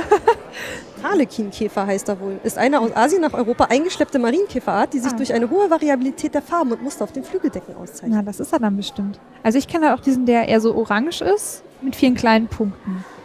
Also Ja, unseren, orange statt rot. Und hier vorne habe ich übrigens mein, äh, mein neues Logo aufgenommen. Hier gibt es so eine Hörstation, ach, wie äh, im Stasi-Museum, äh, Quatsch, nicht Stasi-Museum, am, am, am DDR-Museum. Wo man in diesem Stasi-Verhörraum, Ja. jetzt, das kannst du ja gerne mal ausprobieren. Dazu muss ich dann aber auch die Kopfhörer abnehmen, oder? Ja, stimmt, kannst du mir kurz geben. Man muss wieder hier die ähm, Ellenbogen auf so zwei Punkte setzen und sich die Hände über die Ohren halten. Und dann wird einem was erzählt zu Karl von Linné, der damals diese Systema Naturae äh, schrieb und diese Erstklassifizierung der Arten vornahm. Susanne hört, setzt sich das Headset wieder auf, wird uns gleich berichten. Hast du was gehört? Also ich fürchte, meine Ellenbogen sind nicht so gut tonleitend. Ja, Man muss ich habe eigentlich hab echt, die Stimme so ein drauf bisschen drücken. gehört, genau, aber es wäre eher so ein Brummeln. Ich glaube, das liegt auch daran, dass es heute sehr belebt ist Das kann und die sein. Umgebungsgeräusche zu laut sind. Man muss da auch manchmal echt so ein bisschen drauf rum und richtig reindrücken, um das, diesen Knochenschall zu machen. Und irgendwie auch, wie man dann die Hände irgendwie, glaube ich, auch ans Ohr legt oder so. Aber Dann probiere ich das nochmal aus. Ja, ich will vers- das versuch's jetzt mal. hinkriegen. einfach mal ein bisschen rumspielen. Du kannst ja mal aufs, aufs Ohr richtig drauf drücken oder nur mal so drüber halten oder Aug in Aug mit Karl von Linné. Und hier neben ist auch noch, ah, ist fertig, hier neben ist noch, auch noch eins meiner Lieblingspräparate, nämlich äh, Superwiesel. Ist das äh, platte, fliegende Wiesel? Er sieht halt aus, als ob er gerade mit Überschallgeschwindigkeit unterwegs ist. Ja. Und hast, hast du es hingekriegt? Hast du was gehört? Ist, Ähm, ein bisschen kurz, aber ähm, es ist schwierig, das in Stereo hinzukriegen, Mhm. dass man über beide Ellenbogen den Knochenschall hat. Ähm, ja, ich habe es ein bisschen brummelig immer gehört, nicht so richtig. ja, also ich glaube, so richtig, richtig klar habe ich das auch noch nie hinbekommen. Man kann aber notfalls auch hier an der Seite Ah, den Hörer nehmen. ja, es war ein bisschen basslastig gerade. Gibt es auch einen Johann Gregor Mendel, der Stammvater der Genetik. Oh ja, das fand ich auch ganz spannend im Biounterricht, ähm, wenn man dann so auch geguckt hat, wie sich Augenfarben vererben, wenn man das so selber nachgucken konnte, dann mit der Familie. Hier um die Ecke ist, glaube ich, auch die Story mit den, Mit den ähm, Bohnen, ne? Genau. Erbsen, genau. Erbsen. Die Kreuzungsversuche von Mendel. Also wie, wie ist diese Diversität entstanden, ist, glaube ich, so der, auch dieser, diese Leitfrage dieses Raumes. Ach, und hier haben wir auch die Zellteilung. Als so Modelle. Sieht so aus wie so alte Schulunterrichtsmodelle oder sowas. Aus Thüringen, aus Plaste, wo äh, die Zellteilung in verschiedenen Stadien gezeigt wird. Eine historische Modellreihe. Ich mag so eine alten Schulmodelle. Das finde ich cool. Ich weiß nicht, ob sie aus der Schule sind oder vielleicht sogar aus der Uni oder irgendwie sowas. Und gleich daneben ein ausgestopfter Löwe. Ein männlicher. Oh, und eine CC-Fliege. Auch die hat's hier reingeschafft. Die ist das, das kleinste neben dem ganz großen. Wahrscheinlich, weil sie ähnlich gefährlich ist. Oder Sind vielleicht das aus demselben ähm, Kontinent kommt, weil das Zebra steht ja auch noch daneben. Sind doch die, die Krankheiten übertragen. Mhm, ich glaube, diese Schlafkrankheit oder so. Das Zebra hat doch deshalb vermutlich auch seine Streifen, damit die CC-Fliege Das habe ich auch darauf irgendwo landet. gelesen. Ich glaube auf der Naturkundemuseum-Webseite, dass es gar nicht so sehr darum geht, äh, Löw den Löwen zu verwirren, sondern auch die, äh, eher die Fliege, ne? Dass, das dann im, dass die dann im Flimmern von der Savanne nicht so wahrgenommen werden durch die Streifen. Macht Sinn. Hier ist noch so eine schöne Spielvitrine, so, nein, nicht spielen, aber ähm, Der Baum des Lebens. hier kann man äh, so Fragen beantworten. Du kannst hier so Fragen und Antworten aufrufen und hier dann so ein bisschen, bisschen durchscrollen. Es sieht halt aus, das sieht fast aus wie so, wenn du eine Pusteblume so Stimmt. so einen so großen Haufen Pusteblumen und du kannst so verschiedene Zweige. Ich weiß nicht, ob man noch was irgendwie drehen oder anklicken. Oh, da will ich eine Frage beantworten. Oh, jetzt ist sie weg. Also die verschwinden auch, wenn man nicht schnell ist. Sind Seeigel essbar? Ha, wer methodisch inkorrekt hört, weiß das schon. Ja, auch wenn man das bei dem dichten Besatz nicht vermuten würde. Hier sind so Pfeile. Man muss ein bisschen Ah. treffen, aber hier kann man sich so ein bisschen, man kann es von beiden Seiten benutzen, also man kommt sich auch nicht in die Quere mit anderen Leuten. Ich hatte ja immer total Angst im Urlaub, dass ich drauf trete auf so einen Seeigel. Ach, ich war noch nie in Ländern, wo ich die Angst hätte haben müssen. Ich glaube, die gab es schon irgendwie in, in Korsika, also im Mittelmeer. Also ich glaube, ich würde auch echt bei, bei Quallen oder so schon Angst haben. Eh, eh, eh. Ja, ich bin ja an der Ostsee aufgewachsen, auch mit der ewigen Angst vor Feuerquallen. Ha, ich bin am Stettiner Haff aufgewachsen, da lebt nichts drin. Ich musste von nix Angst haben. Das gute Wrackwasser. Genau. Schaumig, grün. Höchstens tote Fische. Was haben wir hier? Schmetterlinge. Oh, das habe ich doch auch irgendwo schon mal Wenn gesehen. Tiere sich auseinanderleben. Ich glaube, das greift nochmal diese Frage vorhin von den Paradiesvögeln auf. Ja. Es sind die gleichen Schmetterlinge, die ähnlich aussehen, aber winzige Veränderungen haben an den Flügeln. Dadurch, dass sie irgendwie durch, durch die Landschaft, durch die Gestaltung ihrer Umwelt äh, sich irgendwann auseinandergelebt haben und dann eigene Arten wurden. Wir haben uns auseinandergelebt. Oh nein. Wir sind eigene Arten geworden. So ist der Lauf der Evolution. Das ist doch auch mal eine Schlussmachbegründung. So, hier haben wir auch ein paar Möwen. Die vermisse ich auch in Berlin. Oh Kein ja. Möwengeschrei. Das fällt mir auch mal total auf, wenn ich mal irgendwo bin und plötzlich sind so Möwen in der Luft. Das ist, oh, es ist so schön. Berlin sollte ans Dann Meer. halte mal gleich dein Brötchen fest, weil in meiner Heimatstadt Rostock haben die gelernt, wie man den Touristen äh, den Backfisch aus dem Brötchen klaut. Nur den Fisch? Meistens nur den Fisch, manchmal auch das ganze Brötchen. Die kommen dann, also die fliegen dann direkt so hinter dir, hinter deinem Ellenbogen und schnappen sich das dann weg oder direkt im Sturzflug. Ich esse ja zum Glück keinen Fisch. Aber das sehen die vielleicht gar nicht. Oh, das Bär, was haben wir hier, das Bärtierchen oder wie heißt das nochmal? Jetzt ist es weg. Das war... das Fortpflanzung ohne Männer. Parthenogenese steht hier. Also hier geht's um eingeschlechtliche Fortpflanzung. Ah, zum Beispiel die Blindfleische, äh, Bl- Blindschleiche. Habe ich jetzt am Wochenende auch gesehen, im Forstbotanischen Garten Eberswalde. Kanntest du die vorher noch nicht, oder? Ich habe den nicht, noch nicht so oft gesehen. Ach als so. Stadtkind irgendwie. Ach so, Überall. stimmt, ja, du kommst zwar aus einer ähnlichen Gegend wie ich, aber ähm, sag aus der Stadt. Genau. Und ich bin ja echt am Wald aufgewachsen, also Blindschleichen sind für mich sehr vertraute Tiere, die glänzen so schön, ich kenne die. ja, und gut. ich dachte ja, oh, es ist eine Schlange. Nee, aber es ist eine Eidechse Ja. ohne Beine. Genau. Das war dann so äh, Heimatkunde, Grundschule, hat man das erstmal gleich gelernt, so die einheimischen Tiere zu unterscheiden und dann auch ganz schnell eine Ringelnatter von einer Blindschleiche und was ist giftig und was nicht. Das war halt Überlebenstraining, Heimatkunde damals. Ich glaube, wir hatten das auch, aber wenn man es nicht anwendet, vergisst man das. Was sehen wir hier? ähm, Ernst Meyer. Der hat sich anscheinend mit Wassertieren beschäftigt. Jeweils ist das die Vitrine dahinter. Ah, das, Hier das ist hab, ein Ichthyosaurus. Oder, aber in ein bisschen kleiner. Obwohl, die sehen auch eher delfinartig aus und der sieht irgendwie nach einem fleischfressenden Wasserdino aus. Flosse ist nicht gleich Flosse. Ach, das hatte ich genau, das hatte ich auf der Webseite gesehen. Das sind so Halbschalenmodelle. Also von dieser Seite sind es Tiere. Und wenn du von vorne guckst, äh, ist die andere Hälfte Knochen und dann siehst du so die unterschiedlichen Flossenarten. Und das, Ah. manche sind halt, also die, der Unterschied zwischen einer äh, Fischflosse und einer Schildkrötenflosse oder einer Robbenflosse oder sowas. Dass die, das eine da unten, das ist halt so voll die Platte, Ja. Knochenplatte, also das ist glaube ich so eine richtige Flosse und das andere beim Säugetier ist halt eine Hand mit Haut drüber quasi. Stimmt, da sieht man auch die Fingerchen. Und auch den Ellenbogen und In irgend so dieser kruden Dino-Dokus habe ich irgendwie mal was gesehen, dass irgendwie die frühen Wale irgendwie so acht Finger hatten oder so. Dass das irgendwie so die Grundlage war. Dass die fünf, das ist nur schon so ein Überbleibsel. Also sehr schöne Vitrine. Man sieht hier auch noch einen Pinguin. Da sind schon eigentlich keine Finger mehr so richtig erkennbar. Vielleicht noch zwei.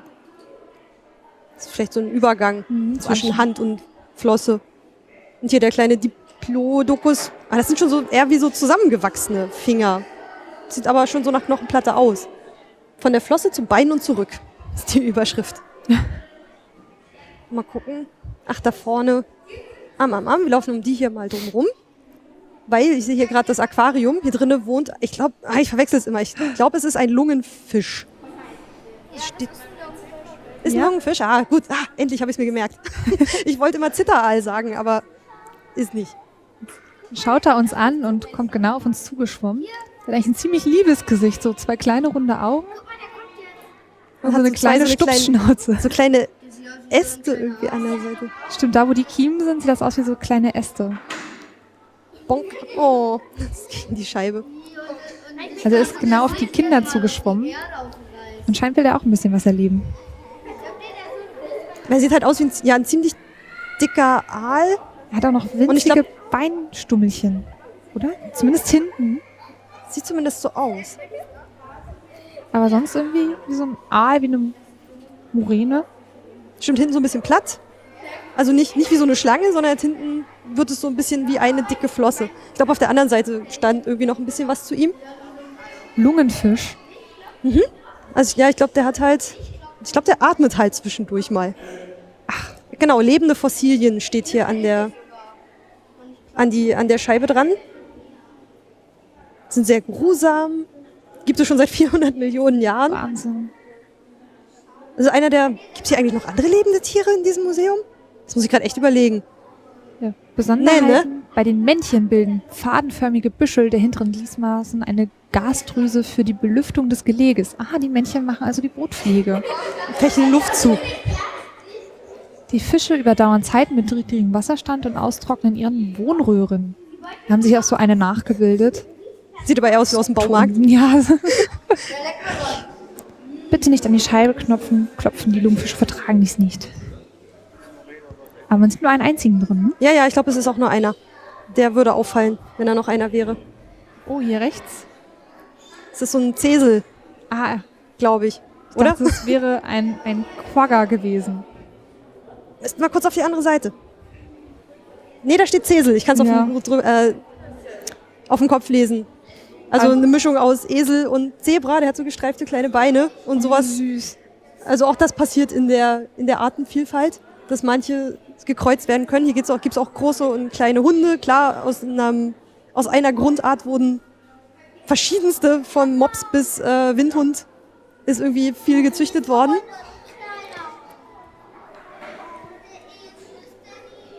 Oh, da drüben ist noch der, äh, der Quastenflosser da oben.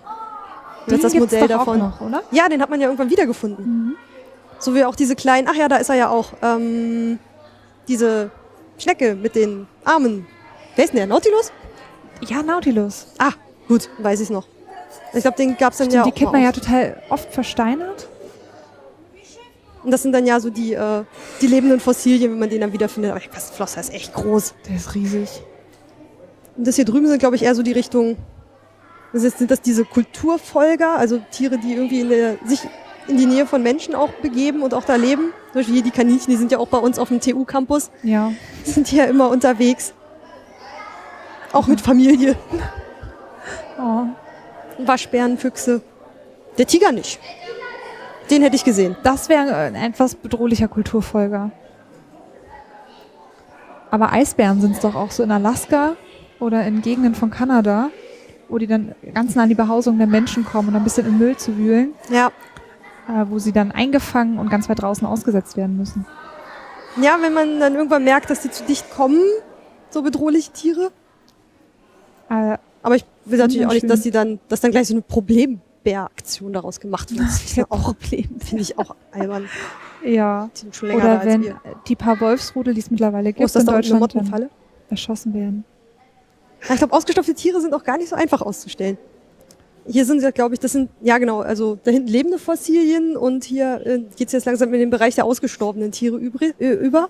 Der tasmanische, oder was ist Das das? ist? Beutel, Beutel, Beutelwolf? Beutelwolf, genau. Genau, und hier, das ist das Quagga, was du eben meintest.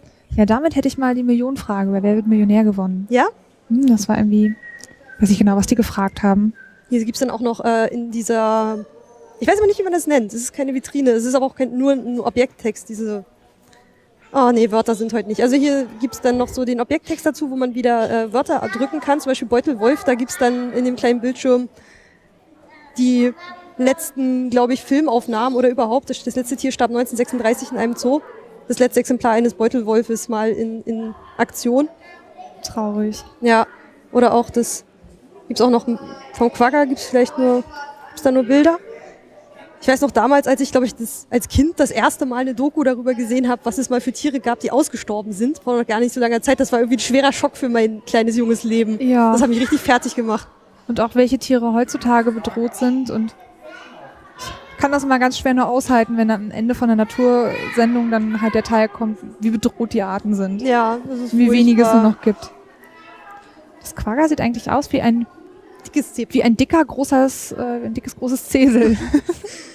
Stimmt nicht Nur, ganz dass die Beine plüschig. nicht gestreift sind, sondern der Hals. Ja, die wurden durch intensive Bejagung ausgerottet.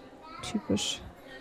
Das ist aber etwas komisch ausgestopft, wenn man so an den Hals schaut, sieht man, wie die Naht aufgegangen ist und das, was ist das? Naja, das guck mal, das, äh, das Ding ne? ist von 1785. Na, ja, klar. Okay, Und äh, ja klar, es ist vorne ein bisschen an der Brust ein bisschen aufgeplatzt und man sieht noch das Stroh innen drinne. Und auch so die Naht am Rücken lang, wo das Präparat gemacht wurde. Ah, das ist wieder so die Museumsgeschichte, die mich auch dann so ein bisschen catcht, so, wo man dann noch sehen kann, wo dieses Objekt irgendwie überhaupt herkommt und wie es dahin kam. So, jetzt sind wir am hinteren Ende. Oh, hier hat man rechts ein Affenskelett. Auf Affen oder Podest. Menschenaffenskelett. Und links den Menschen. Und zwischen den beiden schreitet man dann weiter. Auch mit der schönen Frage beim Menschenskelett, sind wir alle Afrikaner? Ja, über den Ursprung der, der Menschenart, sozusagen. Denn Überall sind die Aufsteller, wo es zum Spinosaurus geht. Ist der so neu oder weshalb ist der fast noch mehr Highlight als Tristan? Das ist irgendwie, also das ist wirklich dann, Spinosaurus ist nur eine Wanderausstellung. Ah, Ich glaube aus Chicago oder so. Ist so eine Wanderausstellung aus Amerika ist der hergekommen. Und die Beschreibung der Ausstellung war irgendwie ein bisschen dünn, fand ich so. Also da gibt's halt ganz viele Fragen. War er wirklich größer als T-Rex und bla, erfahren Sie es in der Ausstellung. Aber da gab's halt nicht so, so voll die Fakten von wegen, ja, der, so wie bei Tristan, der kam jetzt her, der wird jetzt beforscht und da wird jetzt in die Ausstellung gegangen. Das, das war alles so ein bisschen schwammig, da müssen wir dann mal so gucken. mhm. So, wir gehen jetzt Richtung Humboldt-Exploratorium. Okay. Das ist da, wo die äh, Kleinen arbeiten dürfen. Zwischen 12 und 14 Uhr sollte das eigentlich auch noch äh, in Benutzung sein. Hier gibt's eine kleine Treppe, hier gibt's aber so einen kleinen äh, Rollstuhl-Treppenlift. Also hier kommt man, hier kann man hochfahren. Nee, aber sind vielleicht gerade keine Schüler zugange. Also das ist vielleicht für uns aus der, wir arbeiten ja beide im Schulbüro, in der schulischen Nachwuchsarbeit. Oh, hier ist jetzt aber leise. Darf man nicht so schreien. Ähm, hier gibt's halt einen Raum, wo Schüler sich äh, austoben können. Oder auch jemand kann hier seinen Geburtstag im Museum feiern und dann so eine kleine Ausgrabung machen. Das war beim letzten Mal, als ich hier war. Da waren die hier in diesem großen Sandkasten mit ihren kleinen Oh. Kitteln und lauter Hüten. Ich finde auch die Karten da hinten so geil. Ich auch meinen Geburtstag hier feiern kann? Bestimmt. Und hier liegen lauter Pinselchen und äh, Spachtelchen und hier kann man dann ausgraben und dann wird ein bisschen erklärt. Sie haben sogar kleine. Tropenhüte da liegen. Ja, voll süß. Und davor hier aber auch eine Vitrine, wo man dann durchgucken kann und das Geschehen so ein bisschen beobachten kann, aber trotzdem nicht dazwischen funkt. Auch mit einem Fossil von einem Fallschwanzkrebs. Oh ja, der war vorhin in der großen ersten äh, Artenvielfalt auch. Und ein riesiges äh, Knochendingsi. Hm, Was könnte das denn sein? Beckenknochen vielleicht. Oder ein Schulterblatt. Ui. Das ist ein Nilpferd, glaube ich. Mal gewesen, der Schädel davon. Jedenfalls von den gehen her. Ich finde ja faszinierend, dass die gefährlicher sind als Haie. Also, dass mehr Menschen durch Nilpferdangriffe umkommen als durch Haiangriffe. Bei den Zähnen, würde mich auch nicht wundern. Bei der Masse. Ach, und hier hängt so ein kleines Faultierskelett. Genau, hier sind die, die Vitrinen sind hier eher so als Raumtrenner genutzt. Ich glaube, dass man hier auch so, so durch die Scheibe so ein bisschen gucken kann, was dahinter passiert, aber jetzt die Gruppen dahinter, die dann irgendwie arbeiten würden, auch nicht stört. Ah doch, guck mal, hier gibt's noch zwei, drei äh, lebende Tiere. Und zwar Schaben.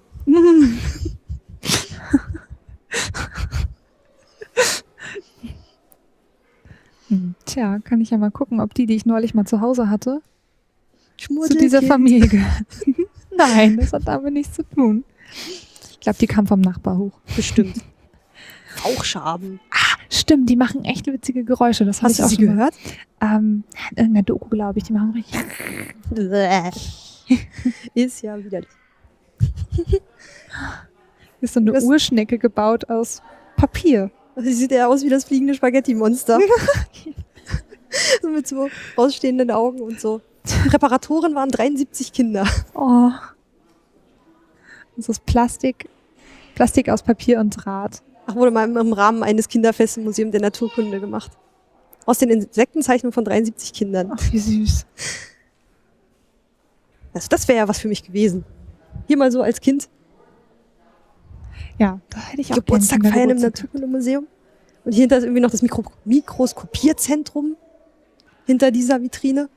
Und da sind auch ganz viele alte Mikroskope ausgestellt in so einer Glasvitrine. Von ganz einfachen, die sehen ja aus wie so ein Fernrohr, ne? Und man kann da zumindest noch so eine Lupe irgendwie dazwischen. Mitte 19. Jahrhundert und dann werden sie immer größer. Und ausgefeilter. Ja, und dann irgendwann, ich habe schon vermutet, Karl Zeiss Mikroskope. Mhm. Ist auch hier äh, Karl Zeiss Mikroskopierzentrum, heißt hier Ah. der, der kleine Bereich hier hinter. Und hier könnten sich dann die jungen Forscher austoben. So, hier beginnt dann nämlich auch schon äh, die Spinosaurus-Ausstellung. Ich lese mal kurz den, den Eingangstext, bevor es hinter diesen schwarzen Vorhang geht. Das 1910 reiste der deutsche Aristokrat Ernst Stromer von Reichenbach nach Ägypten auf der Suche nach Fossilien. Ja, da war das auch so eine Sache für Aristokraten mit viel Zeit und Geld, ne? Heutzutage- Auf Dinojagd gehen. Ich fahre ja dann auch nach Dänemark an den Strand, um Fossilien zu sammeln. Kommt dann irgendwie mit so, so einer super schweren Box nach Hause, wo dann immer bei Umzügen von mir geflucht wird. Findet man da so viele? Mhm. In Dänemark? Mhm. Toll. Ich hätte So. gern mal so einen Klappersteine und äh, Donnerkeil oder wie heißt Donnerkeile halt das? und Mhm. Tonnen, Korallen und Seeigel, ganz viele, wo mal diese Muster irgendwie drauf sind. Schade. Was, Sonnenbrand gehabt. Ich lese hier gerade, dass ähm, der Spinosaurier zerstört wurde. Am 24. April 1944 beim Angriff auf München, beim Luftangriff. Auch hier das Ganze, also klar, der, der war damals woanders, der ist ja jetzt hier nur zu Besuch. Ähm, aber hier auch das ganze Museum wurde ja mal, äh, wurde im Krieg schwer beschädigt. Hm. Und den Ostflügel, wo nachher der, der Raum, über den wir vorhin schon kurz gesprochen haben, der wurde da jetzt drin eingerichtet und jetzt wieder aufgebaut. Aber das, der lag halt lange, lange brach. Also ich glaube auch viele Präparate und so sind hier auch zerstört worden. Hm. Schade. Mhm. Okay, diese Sonderausstellung erzählt die spannende Geschichte dieses Spinosaurus-Skelettes. Das erste Dinosauriermodell, das auf Grundlage eines anatomisch genauen digitalen Modells Gestalt annahm. Mhm. Also Hightech-Forschung. Gut, dann wagen wir uns doch mal durch den schwarzen Vorhang hinein. Wird gleich von zwei, aber es war glaube ich das gleiche, äh, Videos empfangen.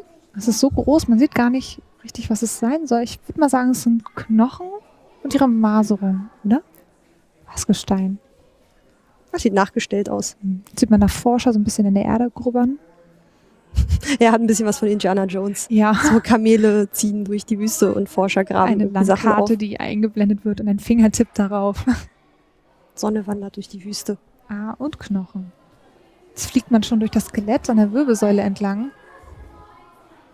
Also als Computeranimation. Ja. Ja, und das Markenzeichen, die großen Rückenknochen. Okay, zu dem Film gibt es aber glaube ich keine weiteren Informationen. Oh, hier ist eine Führung für Kinder. Ist der, der Nachbau des Büros von Ernst Stromer. Das hattest du doch im Medizinhistorischen Museum erzählt, dass du diese Mhm. alten Schreibtische von Museumsdirektoren ganz toll findest. Ja, auf jeden Fall. Da, wo gedacht wurde. Sieht man hier schon ein montiertes Skelett links vom Rücken? Also sieht man so ein paar Wirbel mit den Knochen. Diesen hohen, ist das ein Kamm, wenn es nicht zusammenhängend ist? Es sind so einzelne Ja. Stäbe. Sagen, man kann kaum sagen. Und vor der Vitrine läuft, äh, also Quatsch, es ist so zu Samtbändern so ein bisschen abgespannt. Dahinter an der Wand befinden sich die Knochen und vorne gibt es einen großen Bildschirm in einer angenehmen Höhe, Ah, also relativ man, niedrig. wie der Entdecker sich ihn auch aufrechtgehend vorgestellt hat. So sieht man so eine animierte kleine Zeichnung. Und Oder Da das war eben auch der Vergleich zum T-Rex, Genau, ich, wenn man ihn aufrecht hingestellt hätte. wäre größer gewesen. Aber das sah dann gerade ein bisschen komisch aus irgendwie. Ich glaube, so hätte der nicht rumlaufen können. Ja, bestimmt hätte er gerne gehabt, dass er noch größer ist als der T-Rex, einfach weil der Fund dann noch spektakulärer gewesen wäre. Der sieht auch so ziemlich cool aus. Ach, da sieht man jetzt so eine kleine Ecke, die das zerstörte Museum so ein bisschen nachempfinden soll. Naja, also man hat ein bisschen Steine auf den Boden gekippt. Ja, und so ein paar Latten schräg hingestellt. Zweite Fotos. Die Bayerische Staatssammlung für Paläontologie und Geologie München 1944, als es dann getroffen wurde. Und da liegen auch so ein paar Dinosaurierknochen dazwischen. Das ist natürlich tragisch, ne? Da wären die Knochen Millionen von Jahre alt und bei einem Luftangriff dann in Sekunden zerstört. Einfach so, da geht so viel verloren. Ich meine, man hat ja, glaube ich, hier im Naturkundemuseum war, glaube ich, schon viel irgendwie ausgelagert oder man hat, man, wenn irgendwie Kriegssituation ist, versucht man ja auch irgendwie so die Kulturgüter äh, irgendwo anders hinzubringen. Was haben wir hier? So ein Museumskatalog? Ja, so ein Inventarisierungsbuch, glaube ich. Und hier ist ähm, der Eintrag markiert mit so einem kleinen roten Pfeil des, äh, der Knochen, glaube ich, vom Spinosaurus. Eingangskatalog. So was finde ich mal ganz spannend. ja. Das ist auch die, die Arbeit des Museums dahinter. Im November 1943 trafen die ersten Bomben das Berliner Naturkundemuseum. Im Verlauf des Winters wurden große Teile des Hauses und viele Sammlstücke zerstört.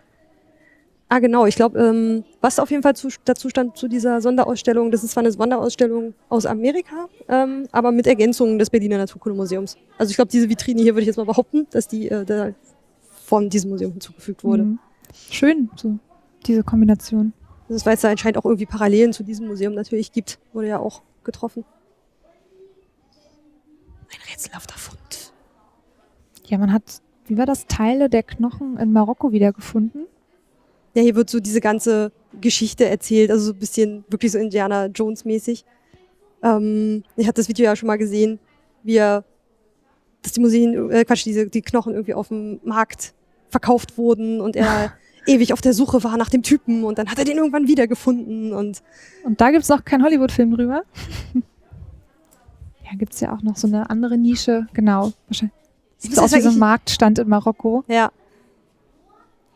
Ich finde halt, oh, Hier sind die ich, ich weiß nicht, irgendwie bin ich, Ja. ich bin nicht so der Riesenfan dieser Ausstellung, also nur dieser Teil hier, weil der ist mir irgendwie so reißerisch, irgendwie mal so Dinosaur Detectives und äh, das ist halt alles so ein bisschen reißerisch gemacht. Wenn es eine amerikanische. Ausstellung Mhm. ist, dann ist das alles ein bisschen spektakulärer immer.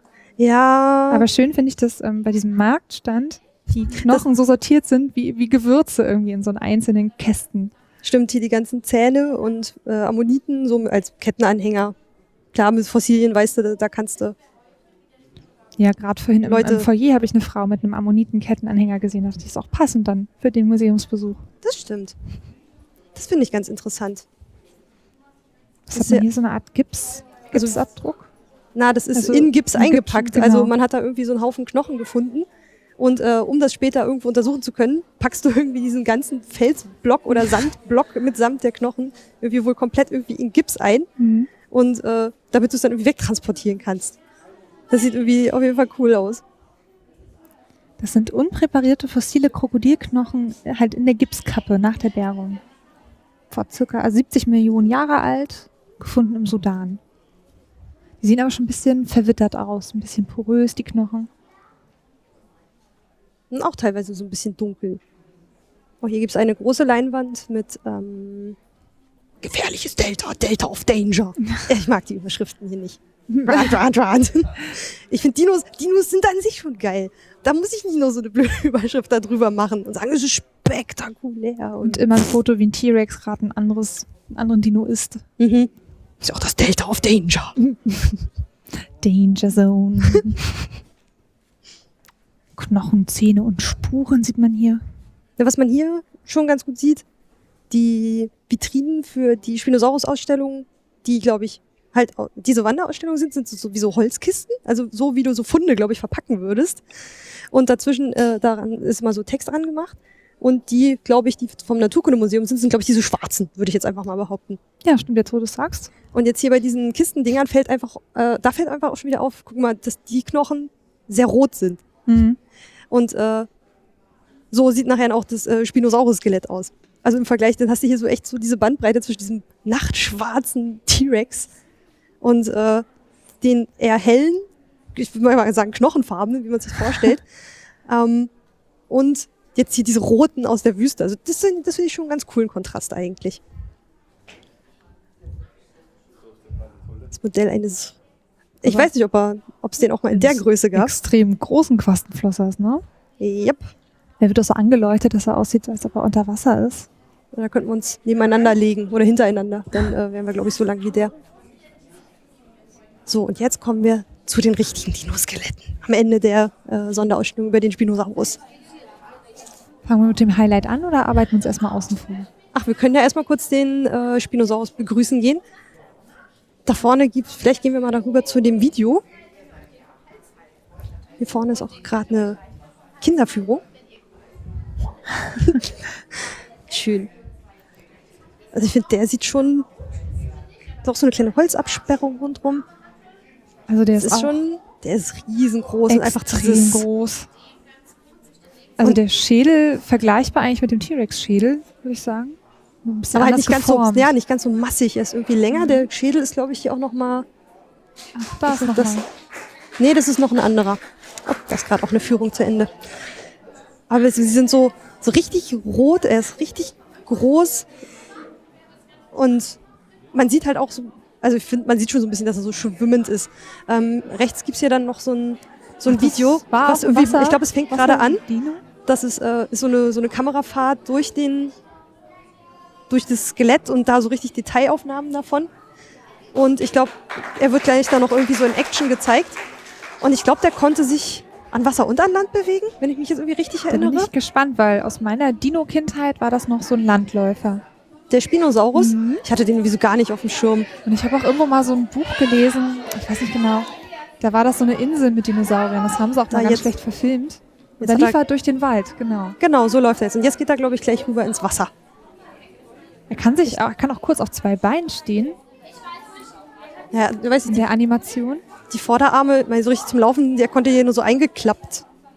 Weil der hatte so lange Krallen, der musste Ja. so ein bisschen so auf dem Handrücken, glaube ich, laufen. Und jetzt stopft er da jedenfalls gerade irgendwie ins Wasser. Also irgendwie wirkt der ganze Dino so ein bisschen unentschieden, was er, was er denn nur ist. Ja. Stopft er immer That's weiter not a ins Wasser. face, that's who I am. Verstehst mich einfach nicht. Aha, jetzt trifft er am Ufer einen Fleischfresser. Und die beiden brüllen sich ein bisschen an. Und ich glaube, das ist das, was ich gerade mit einem Ohr gehört habe von der ähm, Kinderführerin, von der Tour für die Kinder, dass das Segel dazu dient, sich größer zu machen und bedrohlicher zu machen. So wie Ja, das, das heute auch noch der Fall ist mit den Fellaufstellen bei Katzen oder so. Ja, da gab es ja auch verschiedene Thesen, ob ähm, man dachte auch erst, es wäre vielleicht zur Kühlung, wenn man da Blut reinpumpen könnte oder so, aber anscheinend, guck da, jetzt kann er schwimmen. Aber mit den oben eher, eher wie so ein paddelt er. Krokodil, also dass man oben so rausguckt und dann so unten trampelt. Ach, und das Segel, guck, das sieht natürlich Sieht aus wie aus wie ein. Schiff, ja. Was ich ein bisschen schade finde, ist, dass man, wenn man diesen Film guckt, so wie es gerade alle tun, alle mit dem Rücken zum Skelett stehen.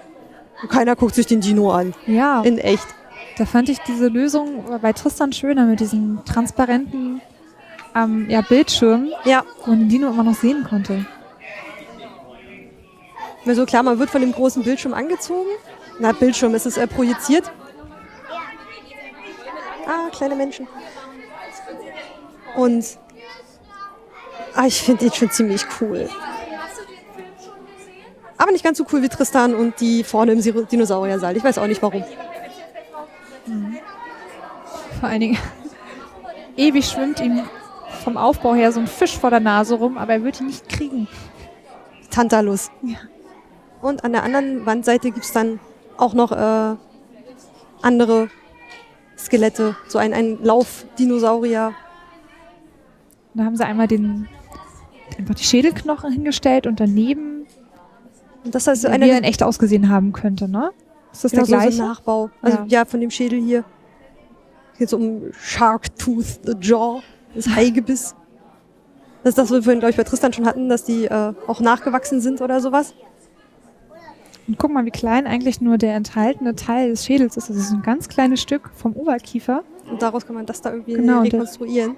vom Carcharodontosaurus. Oh, mal 1995 gefangen. Äh, ge- gefangen. Gefangen. gefangen. Den verwechsel ich immer mit einem Tyrannosaurus, aber ich glaube, das war auch ein anderer. Die sehen sich auch ein bisschen ähnlich. Nee, der- der heißt Haifischzahnechse aus irgendwie- der Sahara. Carcharodontosaurus saharicus. Ha! Ausgesprochen. Das sind immer so kleine Zungenbrecher, die Dinosauriernamen. Hier gefällt mir auch die Überschrift Raubsaurier mit Faltengesicht. Wrinkle-Faced Predator. Und das ist der, was? Rugops? Ach, Rugop. Faltengesicht. Ah, das ist der, der hat so eine großen Wulste über den Augen. Nein, nicht so, wurde eher so wie so ein kleines Dach oder Also, irgendwie sowas. ja. Guck mal, wie klein, nur acht Meter. Pff, ist ja gar nichts. Nicht mal eine Tonne. Winzige Zähne. Sind gut geeignet, die Zähne, um Fleisch von einem Kadaver abzunagen. Ja, ich weiß nicht. Was sagst du zu der Spinosaurus-Ausstellung? Weiß nicht, ich finde das so ein bisschen indifferent. Hm, ich finde, die ist nicht schlecht, aber die ist halt auch ein bisschen mehr für Kinder gemacht, glaube ich. Während Tristan so auf Wirkung ist und Erhabenheit und, Und da ist halt wirklich nur, eigentlich ist da sehr nur, reduziert. nur Tristan Ja. und diese Videos drumherum, die man sich angucken kann oder nicht. Und hier hast du halt einen riesen Raum aufgebaut mit Story und Bazar und dieses und jenes. Und irgendwann kommst du dann endlich mal zum Dino. Also ich finde das ziemlich viel drumherum. Aber du hast recht. Und dann, wenn man beim Dino ist, dann wird man abgelenkt von der Leinwand. Hm. Also, aber ist vielleicht auch eine ganz andere Art und Weise, eine Ausstellung zu machen, weil es halt aus, Am vielleicht aus Amerika kommt. Vielleicht ist es da wirklich ein bisschen reißerischer oder irgendwie sowas. Das ist mir auch aufgefallen, ja. Noch Also, mehr Story, aber ich finde, weiß nicht, äh, Also auch viel mehr zum, zum Anfassen, zum irgendwo reingehen. Genau. Zum Entdecken auch. Ich habe das Gefühl, ein bisschen reduzierter von den Infos, obwohl unser, unser Freund, der auch dort lebt, meinte, they dumped it down. Also sie hätten das nochmal einfacher gemacht, das Museum. Okay. Nochmal weniger Infos reingestellt, aber da bin ich mir halt nicht sicher. Weiß auch nicht. Also auch gerade um, die, um den großen Dinosauriersaal, in dem wir ganz zuerst waren, da ist halt auch was drumherum, aber nicht so die. Ja, ich meine, hier klar, es gibt eine Story zu diesem Skelett. Ah, ich weiß nicht. Kommt selber her und guckt euch das an und dann erzählt mir, ob ihr das auch so empfunden habt oder ob ich einfach nur schon irgendwann müde war und grantig oder so. Genau, welcher Raum euch besser gefällt. Genau. Ansonsten wir Spino bewegen oder Tristan. Ja? Team Tristan. Tristan Otto. Tristan Otto, Team Tristan Otto. Okay, dann äh, sind wir jetzt im nächsten Flur. Hier gibt's äh, auch eine Toilette, falls, äh, also eine Besuchertoilette. Hier wäre so die erste Möglichkeit, einen kurzen Stopp einzulegen. Nachdem die Anspannung nachlässt nach den Dinos. Genau. ähm, ansonsten sind auf der rechten Seite so Vitrinen. Ich weiß nicht, ich finde, die wirken immer so ein klein bisschen altbackener als der Rest des Museums. Könnte an der Raufasertapete liegen, die hinten das Ding auskleidet. Ja. Und diese beigen Tafeln mit viel Schrift drauf. Aber ich finde das eigentlich auch ganz niedlich. Sind, hier geht es dann irgendwie so um einheimische Vögel gerade. Und es hat irgendwie noch so den Charme von so ein bisschen älteren Naturkundemuseum, wo dann halt so an so Zweigen so ganz viele Vögel an der Wand sitzen und einfach mal so die Vielfalt der Heimat irgendwie gezeigt wird. Hier hast du dann irgendwie den Feldsperling, Kuckuck, Fasan, wie er so in seinem natürlichen Umfeld so ein bisschen. Den hätte man, Versteckt Den hätte ich sitzt. fast übersehen. Also habe ich erst im zweiten Blick gesehen, weil er so getarnt. getarnt ist. Ja. Aber man hat hier unten die ähm, Namen an der Vitrine unten dran. Ich mache vielleicht mal ein Bild, dann kann ich euch zeigen, was ich meine. Also es ist, man, ich finde, hier sieht man halt einfach super, dass dieses Museum auch gewachsen ist. Also, dass einfach immer mal wieder was erneuert wird und mal angepasst, aber ich, gut, ich weiß von, von, auch nicht, von wann das hier irgendwie ist. Aber es wirkt halt irgendwie wie ein bisschen aus einer anderen Ausstellungsmachezeit. Ach, hier hinten ist es jetzt auch ein klein bisschen ruhiger und leerer, habe ich das Gefühl. Jetzt sind die Kinder schon müde. Ach, spannend. Hier sieht man so die ganzen Vögel, die ich so von, von der Vogelstation kenne, die man, die man dann so angeflogen kommt, außer einer Blaumeise und einer Kohlmeise und einem Rotkehlchen erkenne ich eigentlich kaum irgendwelche heimischen Vögel. Ja, das hat bei mir irgendwie auch nachgelassen. Na klar, so ein Specht würde ich jetzt noch erkennen. Also ein Buntspecht. Ich glaube, diesen kleinen Erlenzeisig, den habe ich gesehen, der hat so einen grünen Hals und ist sonst eher grau. Bisschen klein. Mein Vater ist ja irgendwie großer Fan von äh, Fernglas auf der Fensterbank und ähm, hinten dann immer im Vogelhäuschen im Winter beobachten, was da so angeflogen kommt. Und er kennt dann irgendwie auch alle Vögel. Hier so ein Eichelheer ist bei uns dann auch immer da und irgendwie so ein kleiner Kleiber und irgendwie so einer, der immer den, der immer kopfüber den äh, Baum hoch und runter läuft. So was sieht man dann auch erst, wenn einem das mal irgendwie einer gezeigt hat. Eichelheer finde ich auch extrem hübsch. Wir hatten im, ja, in der Schule hatten wir auch so einen ausgestopften Eichelheer. Das fand ich auch ganz schön. Charming. und die ist dann halt so, so Waldboden unten hin drapiert mit so einem Ameisenhügel und dann überall so aufgeproppte Vögelchen Einige haben echte Punkfrisuren. von den Vögeln, ja. Die Haubenmeise zum Beispiel. Okay, jetzt entfernen wir uns ein bisschen, glaube ich, vom heimischen Bereich. Jedenfalls den Geier da, habe Ja, ich hier noch nie gesehen. Nee, Den Kundengeier. Seltene Gäste. sind das vielleicht Oder die kommt der doch wirklich mal zu Besuch? Weil äh, angezeigt ist es aus unserer Gegend. der Kuttengeier? Aber bestimmt nicht bis zu uns in den Norden, oder? Ich glaube, dass damit meinen sie die Vögel, guck die mal, auf der... Irrgäste. Es gibt hier seltene Gäste und es gibt Irrgäste. Stimmt.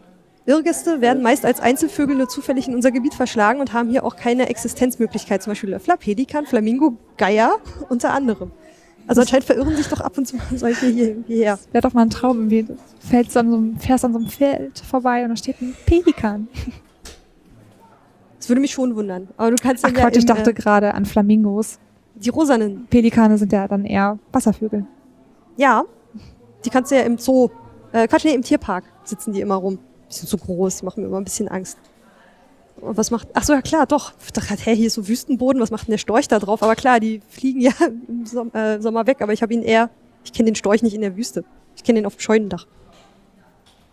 Und nicht, äh, klar, man kennt auch so dieses Bild von diesem aus, äh, diesem Storch, der äh, Die hierher geflogen Pfeilstörche, kam, genau, der mit dem Mhm. Pfeil durch war, Genau, weil er irgendwie angegriffen wurde. wo man so nachweisen konnte das erste Mal so, dass sie tatsächlich bis nach Afrika fliegen, Genau. weil die Pfeile zu dem Stamm passen, der die so verwendet. Aber ich habe ihn, ja, der Weißstorch, der sieht jetzt echt ein bisschen fehl am Platz aus. Zugvögel, Sommervögel. Niedliche Karten. Sehr süß. Hier den Kronkranich, den mussten wir mal zeichnen im Kunstunterricht. Echt? Also der hat so ein goldbraunes Büschelchen am, am Hinterkopf und so rote Backen und so flauschiges schwarzes Fell oben an der Stirn. Ja, war ein Projekt. Wir mussten immer nur Sonnenblumen malen. immer und immer wieder. Dann geht's noch um Wintergäste Durchzügler. und Durchzügler, die verschiedenen Vogelarten. Und dann erreicht man ähm, den nächsten Ausstellungsraum. Hier geht's nämlich um äh, Modelle. Lifelike, die Pop-up-Ausstellung. Ich habe mich auch gefragt, ob so Tierpräparatur, also Taxidermie heißt das so? Ja, Ob das ein aussterbendes Handwerk ist oder ob es da noch genug Leute gibt, die das erlernen wollen. Oh, ich habe keine Ahnung. Wäre irgendwie nichts für mich. Ich glaube, es gibt hier definitiv auch noch so, so Vergleiche, wie man früher das gemacht hat und später. Aber guck mal, wie hier der äh, Kea. der Kea da irgendwie dranhängt. Das sieht schon sehr lebendig aus. Wenn man so im Vergleich dann so mal so alte Präparate sieht, Hm. die irgendwie so, so mit ihren kleinen toten Knopfaugen dich irgendwie angucken. Ja, auch sehr, sehr statisch einfach da so sind. ne? Ja. Ich habe gerade Reinhard-Fasan gelesen, aber was ist der Reinhard-Fasan? Schöne Federn. Super. Oh, sehr schöne bunte Vögel hier. Ach, Goldfasane. Also die haben echt alle Farben und Muster. Und hier geht's dann langsam in die Richtung Gunther von Hagens, Ja, würde ich sagen. ich würde gerade sagen, eins meiner absoluten Lieblingstiere, Otter. Aber mit Haut gefallen sie mir besser. Und mit Und Fell. Fell ist auch ganz groß. Genau, was haben wir denn hier alles? Äh, Fischotter. so verschiedene Arten der Präparierung, glaube ich. Oder ist das dieses. Nee, das sind alles Plastinierungen. ah, diese Vitrine hat nur Plastinierung. Es sieht nicht sehr glücklich aus. Ja, der ohne Haut, ne? Der Otter, für der Fischotter. Aber guck, der ist auch von, von Hagens Plastination, wollte ich sagen, weil ich war ja vor kurzem, also ist noch nicht so lange her, war ich ja mal in der Körperweltenausstellung Mhm. und da ist mir auch aufgefallen, dass äh, die Präparate dort haben immer so die ganz bisschen Haut um die Augen und so um die Brustwarze. Also sind so bestimmte Stellen, die bleiben, die lassen sie irgendwie drauf, so den Bauchnabel und irgendwie so Kram, der bleibt immer.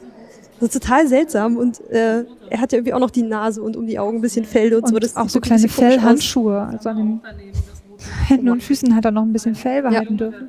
Ich weiß nicht, machen die das, damit die ein bisschen niedlicher aussehen? Na, bei den Menschen sah es nicht sehr niedlich aus. Ach so, ja. Sah ja ein bisschen spooky aus. Boah, guck mal, siehst du das Pferdeherz da hinten? Ist das riesengroß? Das ist auch oh die, mein Ge Gott. die Gefäße drumherum. Gigantisch. Krass.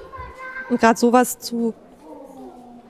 Ich meine, ja, äh, in der Körperweltenausstellung, das fand ich ein bisschen. Warst du mal da? Ja, aber Ja? das ist bestimmt schon zehn Jahre her. Also da war das noch so der erste Hype. Ach so, ja, ich war jetzt am Alexanderplatz in diesem Menschenmuseum, heißt es, glaube ich. Und ich wollte es einfach auch mal gesehen haben, weil ich damals den ersten Hype halt nicht mitgekriegt habe. Mhm. Und muss aber auch sagen, dieses Plastinierte sieht halt doch sehr nach Plastik aus. Und das ist doch halt ein bisschen sehr künstlerisch mit Tüdelchen in der Luft irgendwie aufgemacht war. Und halt nicht so, so als diese aufgeklappten Ja. Engelsflügel und irgendwie so Kram. Es war Ich eine mein- Mischung irgendwie aus Museum und Kunstausstellung. Also sie haben ja aus, Mhm. dem, aus dem Menschen Kunst gemacht.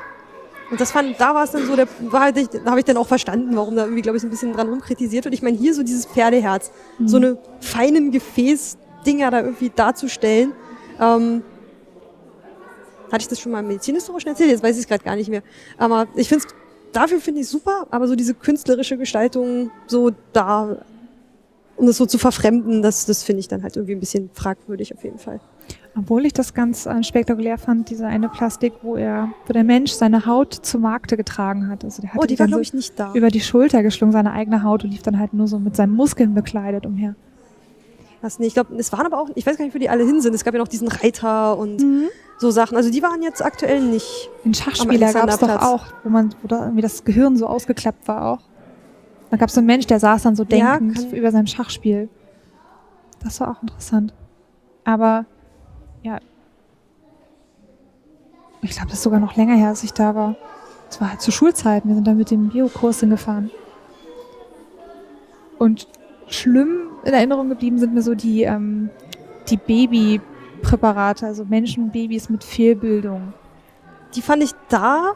Also ich glaube, ich habe die kurz nach meinem Besuch im medizinisch-historischen medizinisch-historischen Museum ähm, besucht. Und ich glaube, die in den, diese Nasspräparate in den Gläsern im medizinisch-historischen Museum fand ich lebendiger. Also die ging mir näher als die in den Körperwelten, weil es sah halt aus wie Plastikpuppen. Hm. Das war ein bisschen komisch. Ich glaube, ich finde das immer ein bisschen mulmig. Ja, mulmig ist es immer, aber so echter aussehen tun dann doch irgendwie die im Glas. Ja, das meinte ich auch. Also bei, bei Körperwelten waren die auch im Glas. Die schwammen dann da so rum. Ach, da, ach so, ich, Mhm. da war, bei mir war da so eine so eine Runde und da waren dann irgendwie so plastinierte Körper von Kindern, aber halt mit Haut. Nee, nee, nee die, die schwammen in einem Glas rum. So Ah, okay. Baby mit Wasserkopf zum Beispiel halt Ja. im Wasser. Hm. Aber kommen wir doch zu schöneren Sachen zurück. Ja, Dinos.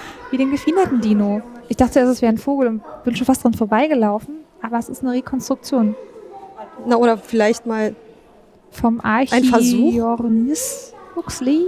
Huxley. Ja, oder ein Versuch. steht Ähm. leider nicht so viel dazu da. Da würde ich mir jetzt mal wünschen, ob das äh, Ja. wirklich, ob der wirklich so war oder ob das so ein, so ein Versuch ist, mal diese These zu untermauern, was wir vorhin mal kurz äh, angesprochen haben, Ja. dass ja manche sagen, äh, Dinos könnten theoretisch auch gefiedert gewesen sein oder so. Der sieht schon ziemlich abgefahren aus. Der hat so, so puschlige, gefiederte Beine, wie so manche Hühner, diese ganz große Hühnersorte, die haben auch so, so Ja. Gamaschen an. Ja, stimmt. Die nenne ich immer Schlaghosenhühner. Und bei der nächsten Vitrine würde ich dich doch bitten, dass du ein Foto machst, Wegen dem Pinguin? wegen der Babypinguine, die extrem plüschig aussehen und auch so Kunstschnee im Fell haben. Stimmt. Ja, da, die haben da noch so ein bisschen Schlotze ins Fell gemacht, damit es ähnlich aussieht. Kaiserpinguine. Aber so in der Regel finde ich, dass Vogelbabys eine Weile brauchen, bis die halbwegs niedlich sind. Oh ja, das stimmt. Die sehen immer Ja, so, nackig sind ganz am seltsam aus am Anfang, ja. Das, die sind ja aus Ton. Hier gibt es dann jetzt auch äh, Modelle aus Ton. Mitten zwischen die Tonmodelle von Tieren hat sich dann auch Eisbär Knut mit seinem Pfleger geschummelt. Oh ja, stimmt. Stimmt, also das sieht sehr aus wie im Keramikladen. Gehen wir doch mal weiter. Was haben wir hier für einen großen Vogel? Ist das ein Heimkasuar? Da habe ich tatsächlich Helmkasuar noch nie gehört. Das sieht halt aus wie ein Strauß, nur ein bisschen kleiner. Oder wie so ein Emu, die sind doch auch ja, so kuschelig. ja, genau. Hat Eher so so mit vor, vornüber gebeugt, nicht so aufrecht wie so ein Strauß. Aber es, ja, ich glaube, so hier dieser Raum zeigt wirklich sehr, sehr überblicksartig so die verschiedenen Präparationsarten und Herausforderungen, denke ich auch mal. Gerade hier, wenn sowas ist wie dieser Vogel, ja, und noch ein Nochmal ein Helm, Helmkasuar, ein ausgewachsenes Tier. und vielleicht auch ein Männchen, der hat hier so einen, so einen Hautsack vorne und so in verschiedenen Farben und Der Hals ist viel bunter. ich kann mir vorstellen, dass so die Mischung aus Haut und äh, Federn und dass das nicht irgendwie irgendwann von Milben zerfressen wird und was weiß ich. Also ich stelle mir das äh, sehr herausfordernd vor. Und Hier hat man so echt verschiedenste Sachen. Hier gibt's auch einmal Pflanzenpräparate, wie man da so Modelle, wie aussieht. Och, nein. süß. Ein Präparat von einem Nasenbär-Baby, das extrem niedlich aussieht, auf einer Waage. Jerry. Aber ein bisschen traurig macht mich das doch. Ja, weil ist ja anzunehmen, dass der Jerry das nicht geschafft hat, ne? nee, sieht so aus, als ob sein Leben gerade beginnt, weil da noch so eine kleine Babyflasche daneben steht. Und man sieht auch so daneben, genau, neben der Babyflasche einen kleinen Notizblock mit seinem Namen drauf und dann Tag und das Gewicht. Und wie viel er an Milch zu sich genommen hat. Und es endet halt, es fängt am 16.02. an und endet am 20.02. Schnüff. Ein riesiger Kartoffelkäfer, den sehen wir hier. Genau, das ist nochmal so eine kleine Ausstellung in der Ausstellung. Das sind diese berühmten Präparate von äh, Alfred Keller, der hat hier wohl Jahr und Tag, also ich glaube, der hat sein ganzes Berufsleben, ich glaube, hier am Naturkundemuseum verbracht und äh, Präparate gebaut. Äh, Quatsch, Präparat, doch, nee, äh, Modelle gebaut. Also jetzt nicht bestehende Tiere ausgestopft oder irgendwie sowas, sondern er hat von Grund auf ähm, Modelle gebaut. Unter anderem jetzt hier zum Beispiel den Kartoffelkäfer oder hier neben die Hausstechmücke in sehr groß, sehr Sehr beeindruckend gut. und sehr unheimlich. Bisschen so wie die große Urlibelle am Anfang.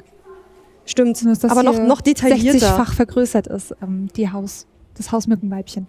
So seht ihr also aus, ihr bösen kleinen Stecher. Mhm. Stecher, falsches Wort. Piekser. Mistviecher. Also mit diesen ewig langen Beinen. Ich glaube teilweise, äh, ich glaube, dass da drüben hier diese, diese Fliege, ich glaube, der hat da irgendwie fast ein Jahr dran gearbeitet oder so.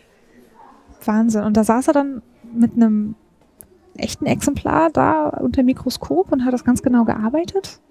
Es gibt da vorne so ein, so ein Video über die Entstehung des ähm, Stubenfliegen-Modells, wo man ihm so ein bisschen bei der Arbeit äh, über die Schulter schauen kann. Unter der Überschrift Schönheiten mit sechs Beinen. Naja, Ein, ein 10-Minuten-Film, wie er dann mit seinen Abdruckmassen und Ausgießzeug und Farbe und mit unglaublich viel Mühe und Liebe zum Detail diese Modelle gebaut hat. In Vergrößerung, so dass man überhaupt was erkennen kann. Hier links haben wir noch äh, Eierlarve und Puppen von Stubenfliege, ein Kornkäfer an einem Weizenkorn. Und das aber alles in groß. Wahnsinn. Jedes Auch Härchen sieht man oder noch so eine kleinen Plättchen am Ende der Fliegenbeinchen. Also die sind schon echt beeindruckend. Und als ich das, als ich den Vorbesuch gemacht habe, da stand hier irgendwie so ein, so ein kleines Kind mit dem Vater, der schon irgendwie leicht genervt war und das Kind wollte halt immer nochmal und nochmal diesen Film gucken und wohl schon beim Besuch davor und wollte sich einfach nicht davon lösen. Das immer, was macht der da? Ach, das wird der Flügel. Und das, das war aber halt irgendwie so, so ein kleiner Steppke, total niedlich und der war so begeistert davon, sich dieses Video anzugucken. Und nicht so, wie ich manchmal das Gefühl habe, dass Kinder einfach manchmal sehen, da bewegt sich irgendwas und ich will einfach auf diesen Bildschirm starren, weil ich keinen Bock habe, mich mit irgendwas zu beschäftigen. Nee, der war in diesem Film gefangen und hat sich das irgendwie ganz genau angeguckt, wie das irgendwie funktioniert und was er da ausgießt und macht und Konnte sich da wahrscheinlich ähnlich drin vertiefen wie der Kessler selber, ne? vielleicht wird bestimmt mal ein begeisterter Modellbauer oder irgendwie sowas. 2653 Borsten sich gerade hat er bei der Fliege montiert. So angebohrt, reingesteckt, Kein er da anschaubar zu machen, was, äh, was vielleicht so nicht zu sehen war oder nur für einen, wenn er sich unter Mikroskop angeguckt hat oder sowas. Ja, vielleicht zu einer Zeit, als Mikroskope auch total teuer waren und nicht für alle zu haben, oder? Na, wahrscheinlich kannst du an sowas auch besser was zeigen, als wenn du einen Schüler, Studenten nach dem anderen irgendwie ins Mikroskop gucken lässt und dir jedes Mal eine neue Fliege irgendwo suchen musst oder so. Guck mal, die äh, Aufnahmen sind von 1932. Da hat er jetzt gerade ein Beinchen ausgegossen. Das klingt super aufwendig. Gipskopien überarbeitet und fürs Endmodell nochmal in Pappmaché gedoubelt werden und dann noch aus Kunststoff irgendwie Flügel und Borsten und super cool. Hätte ich nicht gedacht, dass das so interessant sein kann. Plastinieren. Na, es ist ja nicht so dieses Plastiken, Plastinieren. ja, Plastiken herstellen. Genau, Plastinieren ist ja dieses Mhm. von innen heraus ausgießen mit Plastik, wie das, was Gunther von Hagen macht. Und das hier ist ja wirklich von Grund auf neu basteln. Finde ich schön, dass er für sein Lebenswerk ja auch so einen eigenen Raum kriegt. Dafür, dass er auch halt aus diesem Mhm. Museum Ja. quasi kam und hier gearbeitet hat, dass die Modelle jetzt nicht einfach irgendwo verschwunden sind. Er hat auch schön mit den Entwicklungsstadien. Ja, die Bärenwanze im Entwicklungsstadium von der Larve bis zum fertigen Brummer. Hm, da sind sie die ollen Stinkedinger. Wenn ich Himbeeren naschen gehen wollte und dann plötzlich so komisch gerochen hat, dann waren das immer diese ekelhaften Bärenwanzen. Die stinken. Mhm. Mistviecher. Dann schmeckt die Himbeere auch nicht mehr. Und wir hatten immer nur so einen Strauch vorm Haus, wo immer nur so drei, vier Stück dran waren. So, jetzt gehen wir in die Archive des Lebens. Oh. Der Raum. Ah, das sieht ja. Das erste, was ich, also wir sind ja noch nicht drin. Bleiben wir erstmal nochmal hier vor der Tafel. Ja, kurz. Hm. Nee, jetzt erzähl ruhig was, was du siehst. Das, ich dachte gerade, das sieht ein bisschen aus wie bei Harry Potter. Diese, gibt's ja auch so Räume voller Glasbehälter, wo irgendwas drin ist. Und das sieht man jetzt auch hier so durch die Glastür. Da habe ich so einen Blick auf Regalreihen und Regalreihen mit seltsam gefärbten Flüssigkeiten und Formen und Lebewesen drin, die ich noch nicht erkennen kann. Uah, ich bin gespannt. Yay. ich, ich mag den Raum wirklich gerne. Ähm, das ist halt so die alte Nasssammlung, die da drinne, wie die waren wohl irgendwie ständig damit beschäftigt, da irgendwie äh, den Alkohol wieder nachzufüllen in den Gläsern und so. Und da drinnen sind die jetzt äh, in den Bedingungen, wie sie am besten gelagert werden müssen. Da drin kann geforscht werden, aber das gucken wir uns gleich irgendwie an. Die sind irgendwie vor ein paar Jahren. Haben sie der alte Ostflügel, der mal zerstört war und ähm, Ja, ich ähm, wurde vor dem Geruch gewarnt. ach nee, den fand ich jetzt nicht so schlimm. Vielleicht ist es auch eher für empfindliche Nasen. Gab es hier jetzt eigentlich... Ach ja, hier rechts gibt's auch einen Fahrstuhl, weil hier muss man ein paar Stufen runter. Man merkt sofort, es Aber- ist sehr viel kühler. Aber ja, man kommt hier auch mit dem Fahrstuhl Ja. rein. Da muss man an der Seite den...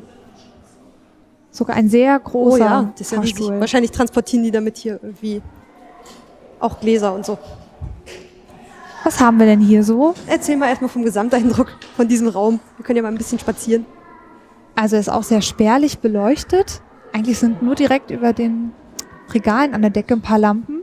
Also der Raum ist auch so groß und Einfach komplett. weiß nicht, äh, nee, quadratisch nicht, aber so, es ist ein viereckiger Raum und in der Mitte ist so ein Viereck aus Glasvitrinen.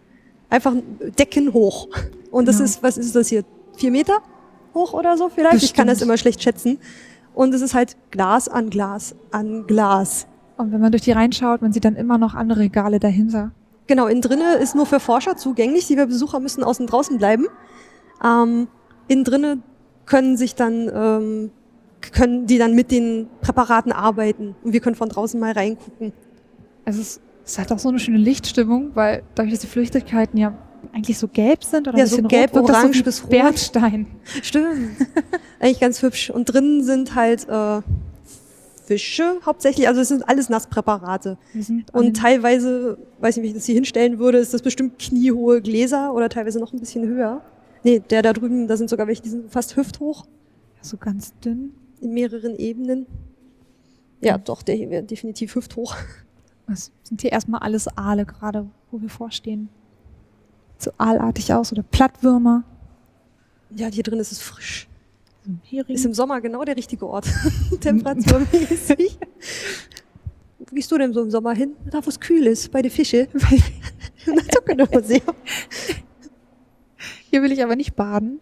Ja, es ist eher so für die, für die Stimmung, ne? Hier aufgebaut. Also, Also, ja klar, wer, wer nicht forschen will, also hier stehen jetzt keine Texte oder sowas groß an den, ähm, an den Vitrinen. Da wird jetzt nicht erklärt, was das hier für ein Fisch ist, der da jetzt irgendwie drin ist.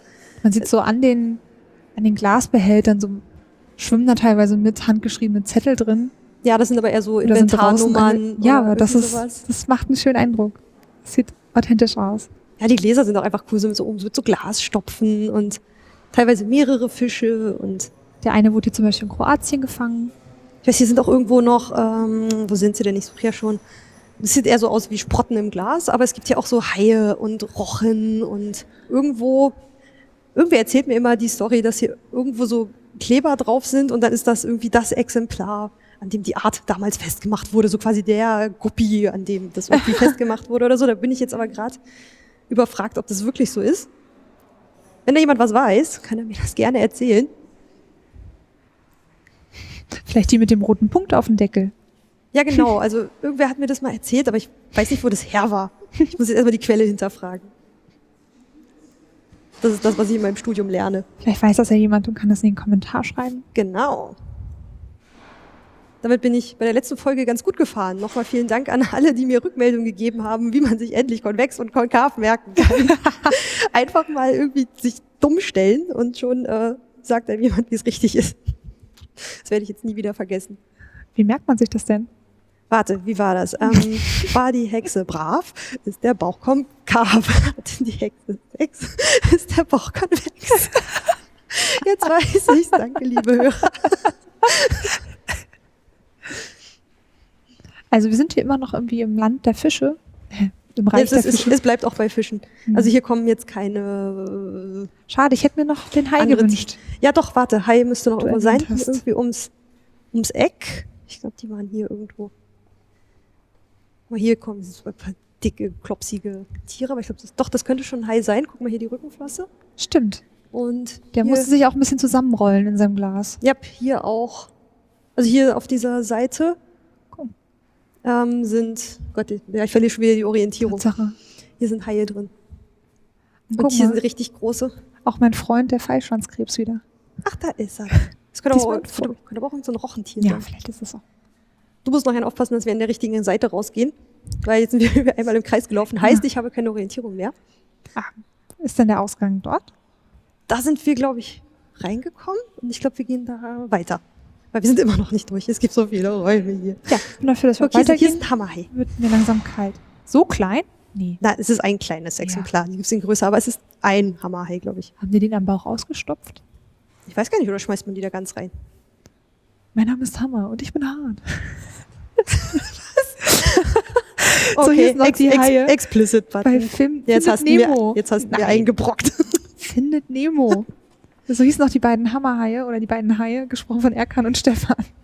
Die zitiere ich öfter. Fische sind Freunde. Kein Futter. Aber hier ist noch ein, ein Röntgenbild im Glas. Ganz vereinzelt. Sieht aus wie so eine, eigentlich eine Dekovase, ne? Ja, stimmt. Das würde man auch bei Ikea irgendwie kriegen wahrscheinlich. Wack. Ja, stimmt, Hier hier so ein ja Haikopf. Nur, aber nur so halb. Bisschen zerfleddert.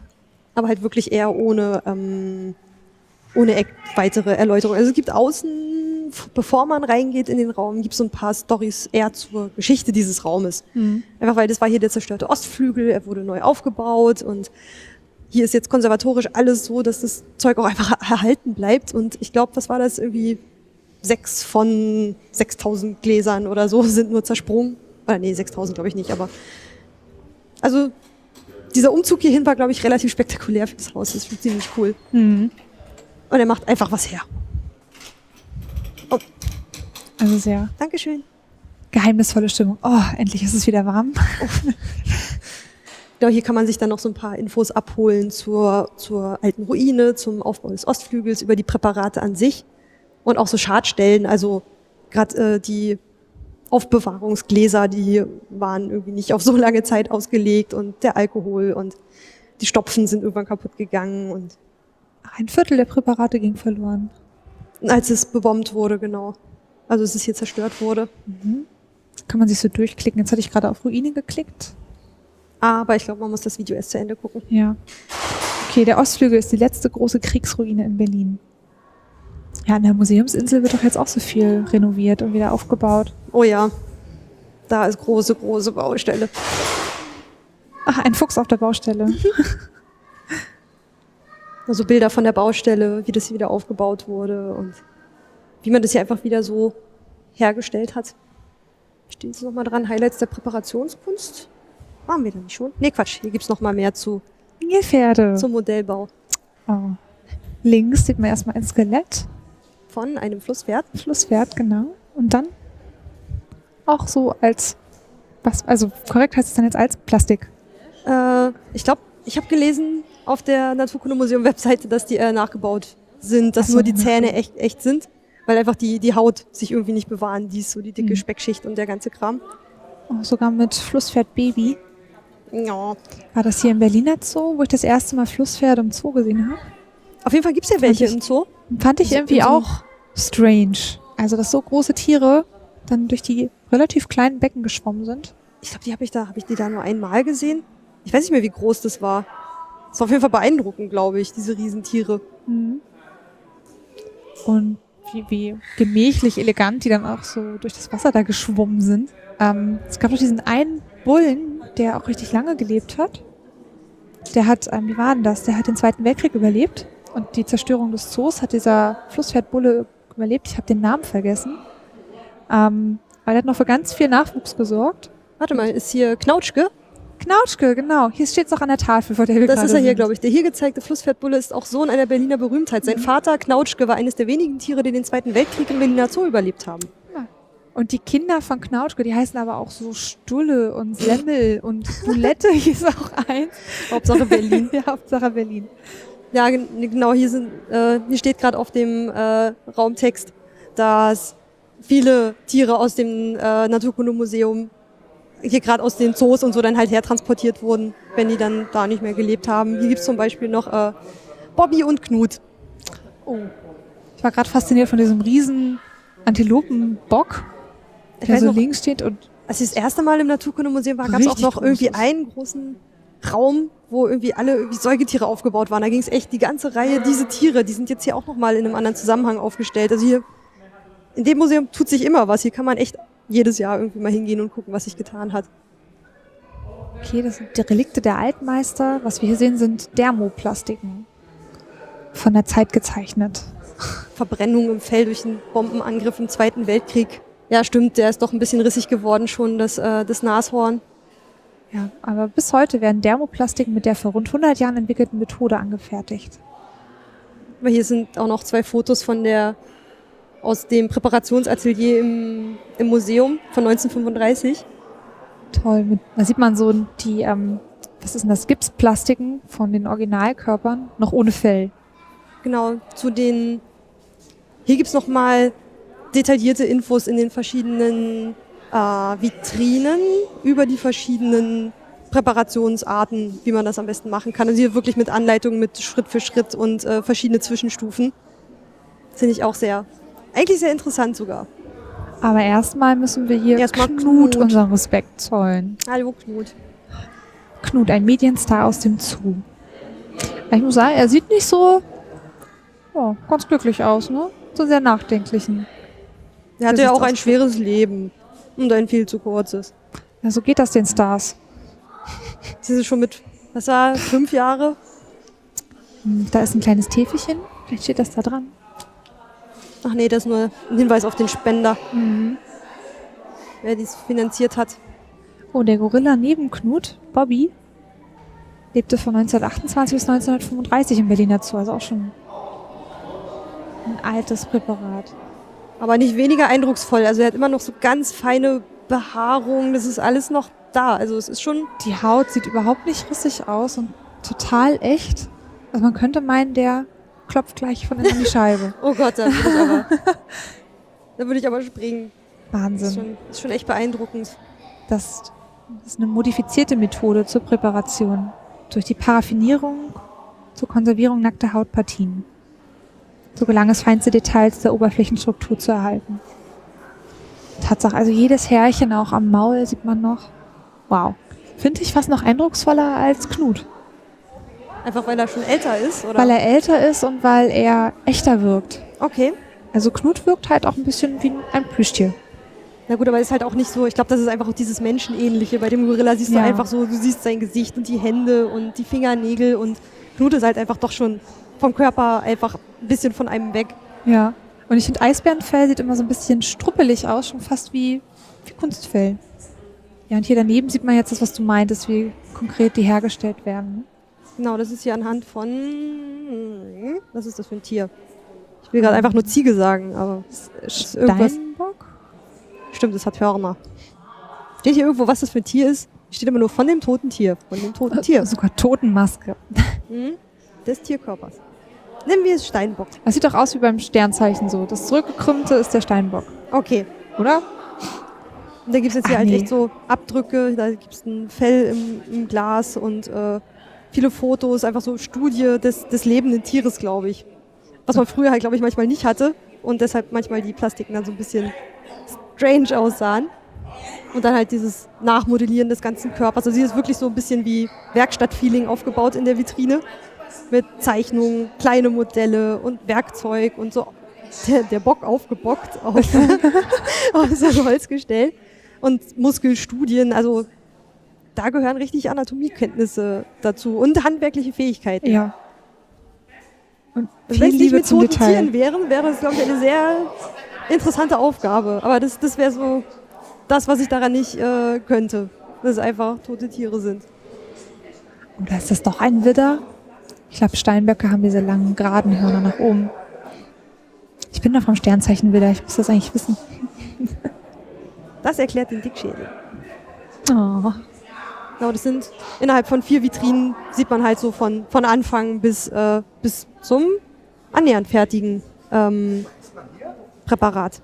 Genau, beim letzten ist noch die Haut, so beim einen Hinterbein ein bisschen lose, ist noch nicht ganz dran. Das eine Horn fehlt noch. Hier es stecken noch so ein paar Nadeln drin.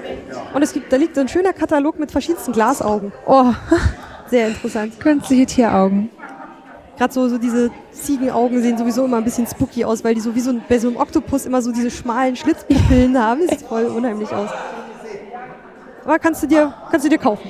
Säugetieraugen. Ach, ja, was ich immer wieder Ach, übersehe, sind die Vögel, die gerade über einem schweben. Das ist ja toll. Aber man, man, man übersieht sie fast. Also über uns sind äh, ein, ein Löffel, ein Storch, Löffler, ist der in rosa? Ja, ein Weißstorch, ein Geier, ein Ara. Und ein Adler, ganz spektakulär, so gedreht im Flug, fast auf dem Rücken. Aber der ist nicht aufgehängt, der steht auf so einer Stange. Also auch mal ein Blick nach oben lohnt sich im Naturkundemuseum. Dann geht es hier noch um die Präparation in einer Vitrine von Sch mit Schnabel und Federn, also wie man Vögel präpariert. Dann mit Haut und Haaren, die Präparation von kleinen Säugetieren. Da zeigt man es anhand von einem Eichhörnchen, was da drin steckt dann in so einem Präparat. Und Durchtränkungstechniken. Feucht, Feuchtpräparate. Auch so eine schöne Ratte im Glas. Ja, genau, was, was das alles für Verarbeitungsschritte durchmachen muss. Also anscheinend erfordert jedes, na nicht jede Art, aber so verschiedenste, weiß nicht, so Fell und Federn und die Größe der Tiere scheint anscheinend auch eine Rolle zu spielen, wie man das irgendwie am besten konserviert und anschaulich macht. Weil dafür ist es dann ja im Endeffekt da, dass man daran irgendwas sehen kann. Ja. Hier ist auch wieder ein Hinweis auf die Körperwelten, ein plastiniertes, äh, plastinierter Papagei. Oh, auch ganz spannend. Hier sieht man. Oh, was ist ein Korrosionspräparat einer Taube? Ich hätte jetzt gedacht, ähm, das wären die. Ist aber auch von Gunther von Hagen. Also ich hätte Mhm. jetzt eigentlich auch fast gedacht. Ich dachte zuerst, das wären die Gefäße. Da gab es auch in der Ausstellung so ein Präparat, was ganz toll aussah. Aber nur. Aber ist es sieht doch so aus. Es sieht halt fast aus wie so ein kleiner Filzball, Ja. aber es sieht eher aus wie das ganze Aderskelett eines einer Taube. Ah, eine Taube ist es einfach. Also sieht fast flauschig aus. Da sind wirklich die feinsten, feinsten, nicht nur die fingerdicken Arterien, sondern die ganz flauschigen kleinen Gefäße irgendwie erhalten geblieben. Jetzt das hier ist eine sehr spannende Vitrine, die finde ich super cool. Erstens ist es eine super alte Vitrine, also ich glaube, das- die sieht noch original aus wie aus dem alten Museum. Ähm, und darin verschiedenste alte Präparate, glaube ich. Da drüben ist nämlich, glaube ich, auch ein Direktvergleich. Ähm, die beiden Ozelotte zum Beispiel.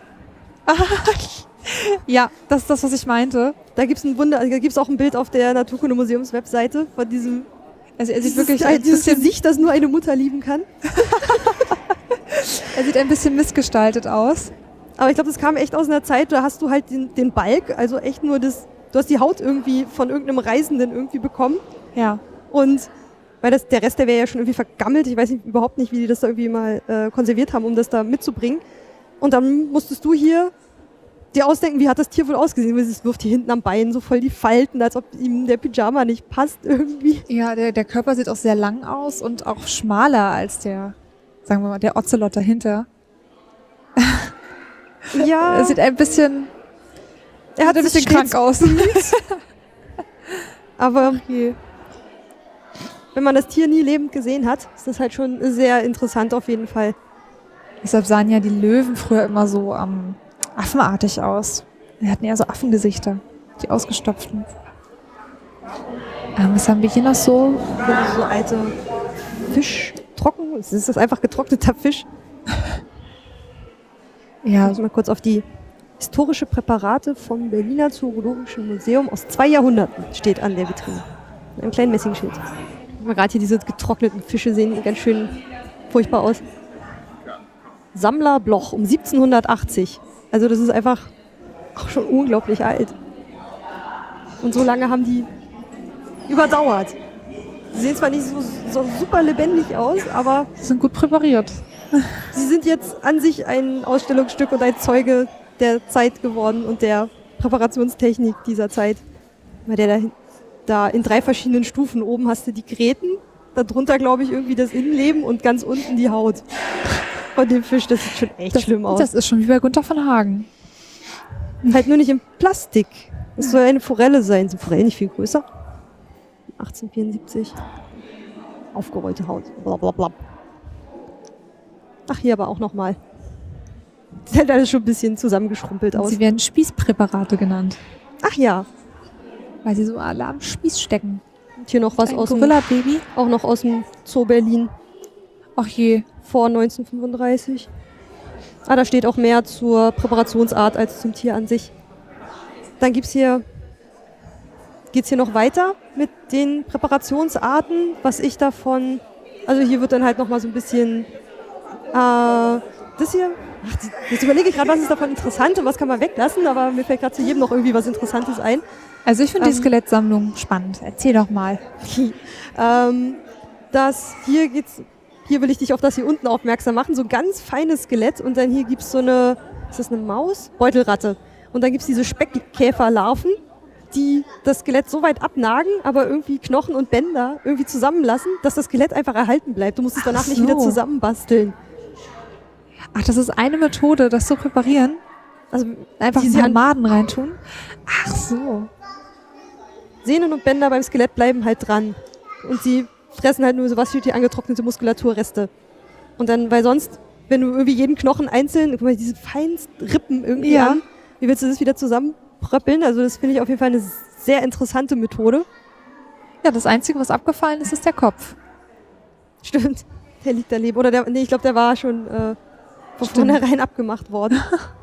Und hier geht's dann, glaube ich, auch um platzsparend. Also es soll ja auch, glaube ich, damit geforscht werden und du hast einfach mehrere Exemplare von einem Tier und wie du das auch irgendwie platzsparend äh, teilweise machst. Also hier liegen dann, So kleinen Schubfächern. ja, so in Schubfächern liegen dann mehrere Eichhörnchen und sind das Eichelheer? Oder hier sind halt nur die, die Felle. Also die werden nicht alle komplett wieder als Tier hergestellt, sondern bleiben anscheinend auch mal äh, so als wie so ein Pelzkragen. Oh je, das sieht aus wie Dachse, die an ihren Augen aufgehängt sind. Ja. Mm.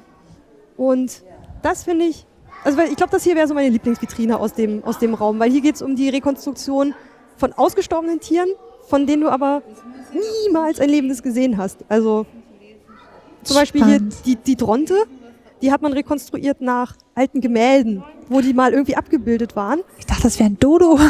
Ja, ja, Dodo äh, ist der Spitzname von der Dronte. Ach so. Das finde ich halt total cool, weil so kannst du etwas anschaulich machen, was äh, es nie wirklich gegeben hat. Also Quatsch, was es nicht mehr gibt, was es aber niemand gesehen hat, aber du kannst einfach mal irgendwas davon, also es irgendwie anschaulich machen. Ja. Und dann halt so zu rekonstruieren von so Gemälden, wie so ein Tier wohl ausgesehen hat, finde ich total spannend. Und ich glaube, dieses Tier hier, davon gab es nicht mal einen einzelnen Knochen, sondern es gab wirklich nur Zeichnungen. Und man hat dann wirklich jeden Knochen so gemacht, nachgemodelliert, wie man sich das anhand dieser Zeichnung irgendwie zusammengereimt hat. Ich glaube, Dronte, da hatte man dann vielleicht wenigstens noch mal ein totes Tier oder sowas. Ja, wann wurden die dann ausge ausgerottet? Vor 330 Jahren, die Dodos. Heute Dronten. existieren im Museum nur noch sieben vollständige Skelette dieses Tieres. Also von der Dronte heißt, da hatte man wenigstens ein Skelett als Grundlage. Aber von diesem hier oben, Der das ist ein Zahntaucher, ähm, gab es wohl nicht mal einen einzelnen Knochen. Also das ist einfach komplett nachmodelliert. Ach, das ist ein, ein Dino. Zeitgleich mit den letzten großen Dinosauriern lebten in der Kreidezeit Aber es war schon eher so Richtung, verschiedene Vogel. Vogelarten. Hm? Ah, genau. Einige hatten den Luftraum erobert, andere besiedelten als flugunfähige Laufvögel den Boden und die dritte Gruppe ist die Zahntaucher, die lebten im Meer. das finde ich ziemlich cool. Und sowas, äh, diese Vitrine ist dann hier mit, ähm, ähm, ähm, ich glaube, Sachen, die nicht anschaulich sind. Also hier geht es einfach auch mal um Vergrößerungen und um so Weichteile, Ja. die einfach zerfallen, die du nicht so wirklich so bewahren kannst, wie sie mal waren. Und hier ist so ein Mini, so ein Mini-Modell von einem Buckelwal, der irgendwie ein bisschen gedrungen aussieht. Das sieht sehr dick aus. Also hier ist dann wirklich auch so das grundlegende Neuaufbau von aus Plastik, glaube ich, ist das dann einfach. Einfach um was anschaulich zu machen, was dir sonst irgendwie unter den Fingern zerfällt. Hm. Was haben wir hier mit Farbe und Pinsel? Ach, die Bemalung. Aber das ist dann auch ganz witzig. Also hier, es geht so irgendwie noch um, um Abformung, wie du ähm, Bestehendes also nochmal nachbauen kannst. Und zum Beispiel hier den, den Schmuckhornfrosch, wie du den irgendwie ab, abformst, Hm? aber der, dem geht's danach noch gut und dann kannst du ihn in die Lebendig? Natur zurückbringen. Ja, das finde ich, kann ich natürlich nur unterstützen. Der ist nicht erstickt. Nein, da steht, der kann wieder, er wurde wieder in die Natur zurückgebracht. Und es ist wie so Abformungszeug wie aus der Zahnarztpraxis. Da hat man auch immer das Gefühl, man erstickt gleich. Oh ja, oh Gott, das ist so furchtbar. Na, hat der Frosch ja nochmal Glück gehabt. Und hier gibt's dann noch was zur Bemalung. Also einfach gerade auch Farbe bei Sachen, die kein Fell haben. Jetzt hier geht's dann um Fische oder so ein, äh, ist das so ein kleiner Walfisch-Dingi. das macht ihn ja erst wirklich lebendig oder so ein Frosch. Ja, und bei ausgestorbenen Sachen kann man ja nur raten, wie die ausgesehen haben können. Ah, Schweinswal, Schweinswal ist es. Ja gut, aber der ist ja, glaube ich, Schweinswal gibt's auch noch, ne? Ja, ich glaube, Genau. den habe ich auch schon in der Ostsee gesehen. Stimmt, da manchmal verirren sich welche, ne? Ja. Oder hier irgendwelche Krötenfrösche. Den muss man dann einfach durch Farbe, durch Airbrush. Also hier ist einfach das ganze Handwerkszeug der Präparationskunst ist in diesem Raum einfach einmal ausgebreitet. Das, Das ist schon Ich- beeindruckend. das finde ich auf jeden Fall ganz cool. Auch wenn ich so weiß nicht, ah, so. Das hat mich als Kind auch schon mal ein bisschen furchtbar gemacht, dass es halt wirklich tote Tiere sind, so. Mhm. Aber dann manchmal überwiegt dann auch so der, so in mir die Stimme, die sagt, aber man muss doch Wissen darüber weitergeben. Wie sollen die Menschen wissen, was es mal gab und was sie zerstört haben, wenn du es nicht irgendwie nachbaust? Und Ja, und ehrlich gesagt, besser so als im Zoo, wo sie lebendig eingesperrt sind. genau, also ich hier den Panda Bau Bau stört's dann nicht mehr. glaub, war der nicht auch aus dem Zoo? Nee, hier steht Fall nicht dabei, dass er aus dem Zoo ist. Aber den kennt man doch auch. Genau, also wir haben jetzt gerade äh, den Raum verlassen, das, wir sind jetzt gerade im, Zwischen, im Zwischengang. Wir haben jetzt gleich einmal die Runde gemacht zum, und sind wieder im Raum, äh, wie hieß er, System Erde? Also da, wo der große Ja. Globus war und ähm, der Drachenschädel und die Paradiesvögel. Genau, dann bleibt uns, glaube ich, nur noch die mineralogische Sammlung. Steine. Steine! ähm, und dann sind wir nämlich einmal durch. Wir laufen jetzt noch einmal kurz durch den Raum neben dem Dinosauriersaal. Du hast ja oben die Steine hängen sehen. Die hab, ich glaube, die sind mir noch nie aufgefallen. Schwebende Steine. Sind das auch irgendwelche Meteoriten oder so? Sieht ja wirklich aus. Es hängen irgendwie Steine an Bindfäden von der Decke. Ist ja witzig. Nein, finde ich super. So, Gute Einstimmung auf die anderen Steine. Oh, es glitzert, es glänzt. also wir gehen zu den Mineralien. Uh.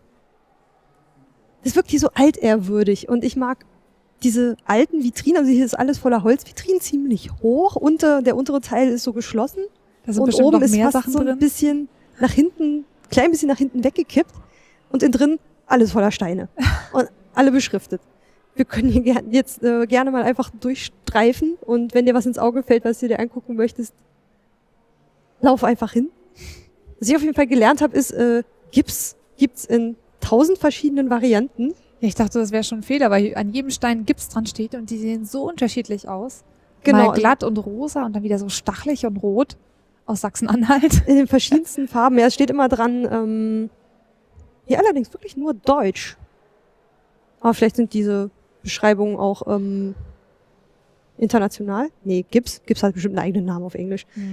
Auf jeden Fall steht hier immer der Name und anscheinend, wo er her ist. Und Patenschaft. Also man kann, ah genau, man kann ja auch äh, die Patenschaft für verschiedenste Dinge hier im Museum übernehmen. Das will Kann ich Steinpate werden? Du kannst auch Pate eines äh, Präparates oder eines Knochens werden. Du könntest zum Beispiel Pate für den Schädel vom Brachiosaurus werden oder sowas. Oh, ich glaube, das kann ich mir nicht leisten. Ich kann mir wahrscheinlich das, das letzte Glied der Schwanzspitze leisten. Oder vielleicht eine von den kleinen Mäuschen oder sowas. Ja. Ja. finde ich das eine ziemlich coole Sache. Oh, hier rechts glitzert's ganz doll. Sehr große Steine. Barit oder Fluorid. Und Gips, der fast aussieht wie Ich hätte Bergkristalle. gedacht, das wäre Bergkristall. Aber das ist jetzt ein anderer Gips als den, womit man Sachen eingibst. das weiß ich nicht. Also das ist doch, Gips müsste doch Gips sein. Hm. Ich finde doch hier diese, diese, die stehen sowas wie, ich weiß nicht, ob es Gusseisen ist, aber es sieht aus wie gusseiserne Ständer, wo nochmal so richtig große Gesteinsproben irgendwie drin sind. Riesige Hoshis. Und hier oben drüber wachen irgendwie zwei große Ölgemälde über den Raum. Das ist äh, einmal Stefan Viktor, der Erzherzog von Österreich und links haben wir Karl Rumpf. Ich glaube, also hier in dem Raum hat sich, ich glaube, hier die Mittelvitrinen wurden mal eingefügt, aber ansonsten hat sich hier, glaube ich, nicht so viel verändert, seit ich hier war. Die letzten zehn Jahre in anderen Räumen hast du total viel Bewegung. Die ist auch meistens ruhig, wenn man mal zwischendurch mal kurz verschnaufen will. Hier in der Steinsammlung. Ach, hier auch ganz interessant die Vitrine gerade, vor der wir stehen. Gold und Silber lieb ich sehr vom Gebrauch der Edelmetalle. Sieht man die so auf Leiterplatten. Oh, guck mal, eine große Klinke. Genau, vergoldete Kontakte, vergoldete Zähne. Ja, hier, hier, wie hier. Na, nicht Zähne, aber hier, Klinke. Was ich besonders schön finde, ist hier so der Blick durch diese riesigen Fenster auf die Dinosaurier-Skelette im Nebensaal. Also es ist direkt neben dem Dinosauriersaal, durch den man zuerst reingeht. Und es sieht halt so ein bisschen so aus, so, da läuft ein Dinosaurier an meinem Fenster Und vorbei. das, ja, und das sieht ist cool aus. der Blick durch diese wirklich ehrwürdigen alten Vitrinen auf den schönen majestätischen Innenhof, aber man kann es schlecht beschreiben. Es sieht einfach toll aus. Ja, da habe ich beim letzten Mal auch schöne Fotos gemacht. Die werde ich da auch noch irgendwie reintun ins äh, unter diese Episode. Oh, ein sehr hübscher Opal. In Regenbogenfarben. Hm. Sehr hübsch. Kennst du deinen Sternzeichenstein? Nein. Da wird doch jedem Sternzeichen auch so ein Stein zugeordnet. Ich wollte mal richtig hübschen haben, aber was habe ich bekommen als Widder? Jaspis, roter Jaspis. Der ist nicht hübsch. Ja, ich hätte gern sowas Glitzeriges gehabt. Das klingt jetzt auch so doof, aber ähm, der ist halt so rot, bisschen gemasert. Oder wusste ich das mal? Habe ich irgendwas mit so einem Tiger, irgendwas? Ich bin Schütze als Sternzeichen, aber Oh, hier hübsch, der Fluorid, türkis und fast durchsichtig. So ein bisschen trüb. Aus wie Wasser. Bei uns an der TU gibt's ja auch eine mineralogische Sammlung. Ich war allerdings noch nie drin. Ich wollte auch mal gerne mal. Oh, das ist hier hübsch. Gediegen Kupfer, ein ganz großes Stück. Sieht aus, ein wie bei, als hätte man beim Bleigießen irgendwie so einen Eimer in ein Ja. Eimer geschmolzenes Kupfer irgendwo reingeworfen. Das Kupfer befindet sich in Blasenhohlräumen von präkambrischen Vulkaniten und wurde vor circa jetzt passt kommt's, eine Milliarde Jahre gebildet. Boah. Hast du die letzte Sendung mit der Maus gesehen? Nein, habe ich wohl verpasst. Wir haben sie in der Mediathek nachgeguckt. da gehen sie gerade, haben sie gerade erklärt, wie man äh, früher Eisen irgendwie aus dem aus Gestein rausgeschmolzen hat und äh, dann bearbeitet, wie man das hingeschmiedet hat und so. Da musste ich gerade dran denken, weil das ähnlich aussah. Ach so, auch mit Hochöfen, wie die funktionieren. Na, das war, nee, die haben so im Boden so ein Loch und das so ausgekleidet mit Lehm und Ja. dann da den ganzen Kram irgendwie reingemacht. Das war so Raseneisen, also irgendwie so in so bisschen lockereren Zeug, also jetzt nicht wirklich aus dem Felsen. Und dann da irgendwie so einen großen Schornstein oben drauf und dann mit Blasebälgen und da drinnen das irgendwie ausgeschmolzen und dann haben sie es irgendwann aus dem Boden wieder raus und die Schlacke abgeklopft und dann irgendwann so kleine Sachen draus geschmiedet. Ach, so viel cool Aufwand. aus. Ja, und das war Sendung mit der Maus macht das ist sowieso immer ganz großartig. Also kann ich nur empfehlen. Das war die Folge vom, was, 22.05. oder irgendwie so? Schaust du jede Folge? Nein, nur wenn sich's anbietet. Das sind jetzt hier auch so die Steine, die man aus irgendwelchen Dauerfernseh-Werbesendungen kennt. Turmalin, Beryl, Topaz. Rufen Sie jetzt an. und jetzt an. Und dieser Zitrinring gehört Ihnen. Das lässt du mal nebenbei laufen, wenn du lernst, oder? Nein. Wenn ich Stress habe und le- lernen muss, laufen nebenbei Katzenvideos. Echt? Oder diese, diese Kameras aus Katzenwürfen, wo die Leute so montieren, dann hast du den ganzen Tag die Live-Cam auf so einem Katzenbabywurf. Das kannte ich noch nicht. Ungemein Scheiße. spannend. Warum erzählst du mir sowas? Und ein Zoo in den USA hatte die Ottercam. Oh nein, ist Das das, ich kenn so großartig. irgendwie aus irgendwelchen Falkennestern und irgendwie so Kram. Ah, die sind ja nicht ganz so niedlich. Also Katzen. Oh, Also, scheiße. extrem guter Stressabbau. Das, das funkelt aber schön. Sieht aus wie so Schnee da drauf. So auf diesem so ganz, dunkel so ganz schwarz, fast wie Asphalt, aber super glitzernd. Und das Weiße wie so, als ob da so kleine Schneebälle drauf wachsen. Auch ganz glitzernd. Ach, wie schön. Ich meine, mehr weiß ich immer so zu, zu so Steinen noch irgendwie mal gar nicht zu sagen, als zu sagen, Nee. oh, der ist aber, oh, der ist auch schön. Ja. Und der ist schön. Guck mal, wie er glitzert. Und wie der schön ist. Aber irgendwie gibt's einem trotzdem was hier mal langs. Was ist das denn da? Es gibt auch extrem große Klopper einfach hier zu sehen. Diegen Silber. Das sieht aber aus wie so ein, kennst du in so Touri-Fallen, wo du dann irgendwie Ja. in den Läden immer so einen Stein hast und da haben die dann aus Draht so ein Ja, so Bäumchen Baum drauf. Mhm. Genau. Aber das, hier ist das so Bergkristall und da drauf wächst anscheinend äh, zur Silberhochzeit. Ah, oder was aber gediegen? Oder haben sie es doch gemacht? Was heißt denn übrigens in diesem Zusammenhang gediegen? Das weiß ich nicht. Ich kenne das ja nur so eher als bieder, Mhm. bürgerlich. Oh, Bergkristall. Aber in richtig groß. Also so. Nee, dicker als mein Unterarm. Dino-Kopf groß. Ach, hier gibt's aber noch mal so ein paar Modelle, so Strukturen von äh, verschiedenen Mineralien.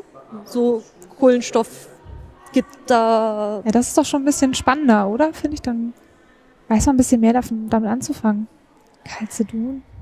So weiße und rote Bällchen. Man kann hier durch die Scheibe die Besucher beobachten, die im Nebenraum sind. Das ist auch ein schöner Effekt. So beobachten wir die Besucher. Nochmal ein Blick auf den großen Brachiosaurus. Ist ja nicht schön.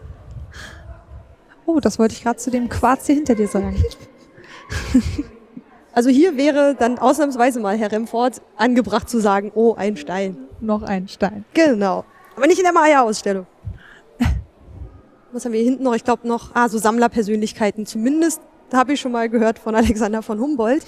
Herr Mitscherlich, Herr Haü und Herr Klapproth sagen mir allerdings nichts. Aber ist anscheinend auch so, was die, was die mit Gesteinen zu tun hatten über ihre Sammlungstätigkeit und auch ihre, die Aufarbeitung dessen, was sie gefunden haben. Verschiedenste Gerätschaften, Bücher, die sie verfasst haben. Kristallographie. Übersicht der Mineralien. Ach, der hat auch Porzellan- und Holzmodelle gebaut. Ja, und da haben sie die Kristallformen in so Kristallfamilien eingeteilt. Anhand von Holzmodellen. Diese Einteilung hat noch heute Gültigkeit von Herrn, was ist das hier? Haü und Christian Samuel Weiß. Und mit Büsten dazu. Also Ja. zu jedem eine weiße Büste. Ich finde das faszinierend, dass die auch so geometrisch wachsen, die Kristalle. Da stimmt, dass man manchmal da so ganz glatte Kanten hat und so kleine Blöcke und also manchmal das sieht schon, dass man so denkt, so, so regelmäßige Sachen kann es doch irgendwie gar nicht geben in der Natur, Mhm. aber das ist dann wohl deren Natur. Meine Augen sind geblendet von so viel Steinglitzer. Ich kann nicht mehr. Kann ich verstehen. Also hier mal so einen kleinen Seitenausflug durch die, äh, durch die Mineralien zu machen, ist auf jeden Fall schön. Was wir noch haben, noch ein guter Punkt auf unserem, auf unserem kleinen Weg hier durch, ist der Museumsshop. Ja, ich sehe schon viele kleine Dino-Sachen. Babyschürzen, Lätzchen, T-Shirts. Ja, die, besonders die, auch wieder hier die Tristan-Sachen finde ich eigentlich wirklich hübsch.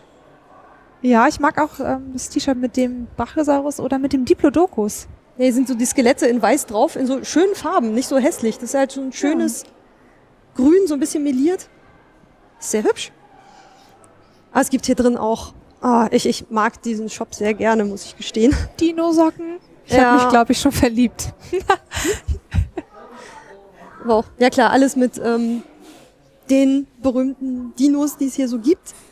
Also hier auch mit Archeopteryx und der, ja, Brachiosaurus, die Skelette davon so als, Ganz tolle Kinder. als Silhouette drauf. Aber natürlich gibt's ja auch Spielkram. Ja, hier so Edelsteinchen. Und die Buchauswahl finde ich immer wunderschön. Also auch viel Sachbücher, auch hier so in so alten Vitrinen, wo man hier noch die Oh, ausziehen kann und sich hier so die Bücher drauflegen. Also noch so eine kleine Erweiterung, so eine Ablagefläche. Ich mag sowas. das hat unsere Bibliothek jetzt auch wieder bei den Bücherboxen. Ja, das habe ich gesehen. Das finde ich ganz schön. Warum Also riecht der Fisch nach Fisch? Und 57 weitere Fragen. Hier, wir sind auch wirklich schöne Bücher mit dabei. Aber auch Vulkane. spielerische und über den Weltraum und Erde und Geologie und Forscher und Entdecker. Das ist immer, Forscher und Entdecker finde ich immer super. So alte Weltkarten. Also hier könnte ich mich immer echt tot kaufen. Und gerade so hier in der Mitte gibt's dann immer noch so kleine Experimentiersachen. Och, ein kleiner Vulkano. So kleine Experimentierkästen. Mein großer Naturführer. Patterson und F äh, Findus, wir entdecken die Natur.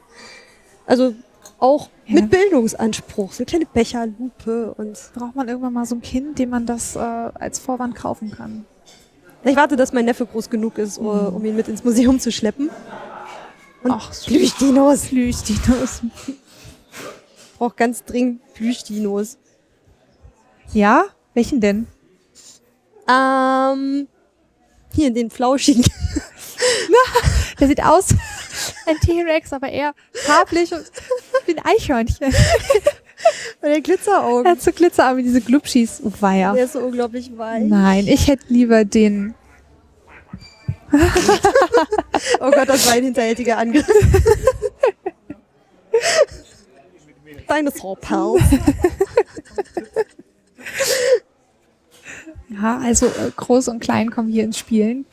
Auf jeden Fall. Mit so kleine Handpuppen. Also, damit so Dino-Zeug kriegst du mich halt echt. Toll. Ja, die Modelle sehen auch besser aus als die, die ich früher hatte. Das sind Schleich. Ja schon Schleich-Dino-Figuren. Ja, hier sind, hier sind die Erwachsenen eher am Spielen. Die Kinder sind, glaube ich, schon alle müde und raus. Ja, die können schon gar nicht mehr hier im Shop. Ach, aber mein persönlicher Favorit ist hier das Ja. Paleo-Kochbuch. Oh, oh Gott. Aber ein Kochbuch? Ich dachte, die essen alles roh. Okay, was man sich am besten zusammensammeln muss. Oh, ich habe ja vorhin, hier mit dem Beutel habe ich vorhin jemanden rumlaufen sehen. Einen jungen Mann. Mit dem äh, schwarzen, oben so Zuziehbeutel. Ach, und da ist Was der? Archaeopteryx, der Berliner, das Berliner Ex- Exemplar drauf. Ich konnte ja vorhin voll auftrumpfen. Ich weiß ja immer nicht, wo ich bin, wo ich mich befinde oder wo ich lang muss, weil meine Orientierung ja so furchtbar ist.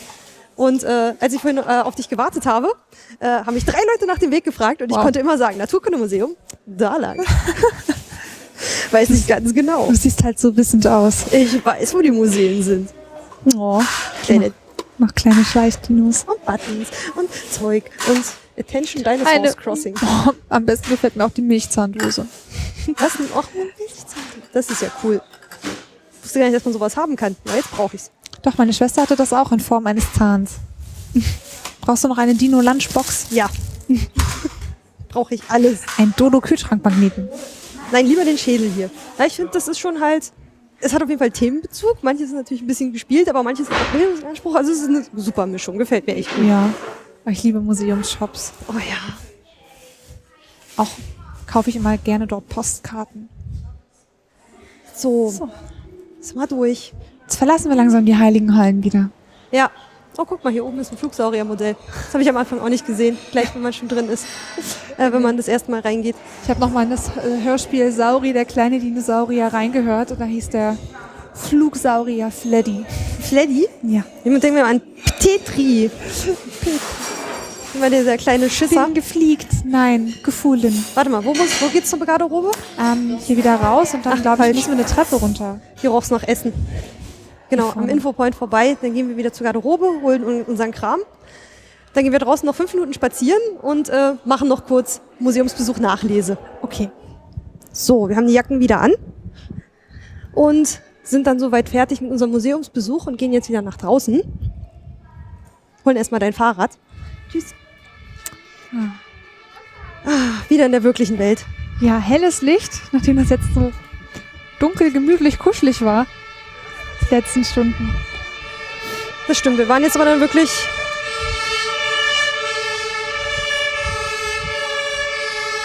Ach stimmt, hier um die Ecke ist ja auch die Charité. Ja, wir waren jetzt, glaube ich, ein bisschen über drei Stunden hier drin. Mal gucken, wie viel Folge dann danach noch übrig bleibt. Also es kam mir kürzer vor. Ich fand es sehr kurzweilig. Sehr schön. Genau, also meine Füße sagen mir, es waren drei Stunden, aber mein Kopf. du ja, läufst jetzt Richtung gut. dein Fahrrad, ja? Ich laufe jetzt Richtung mein Fahrrad. Alles klar.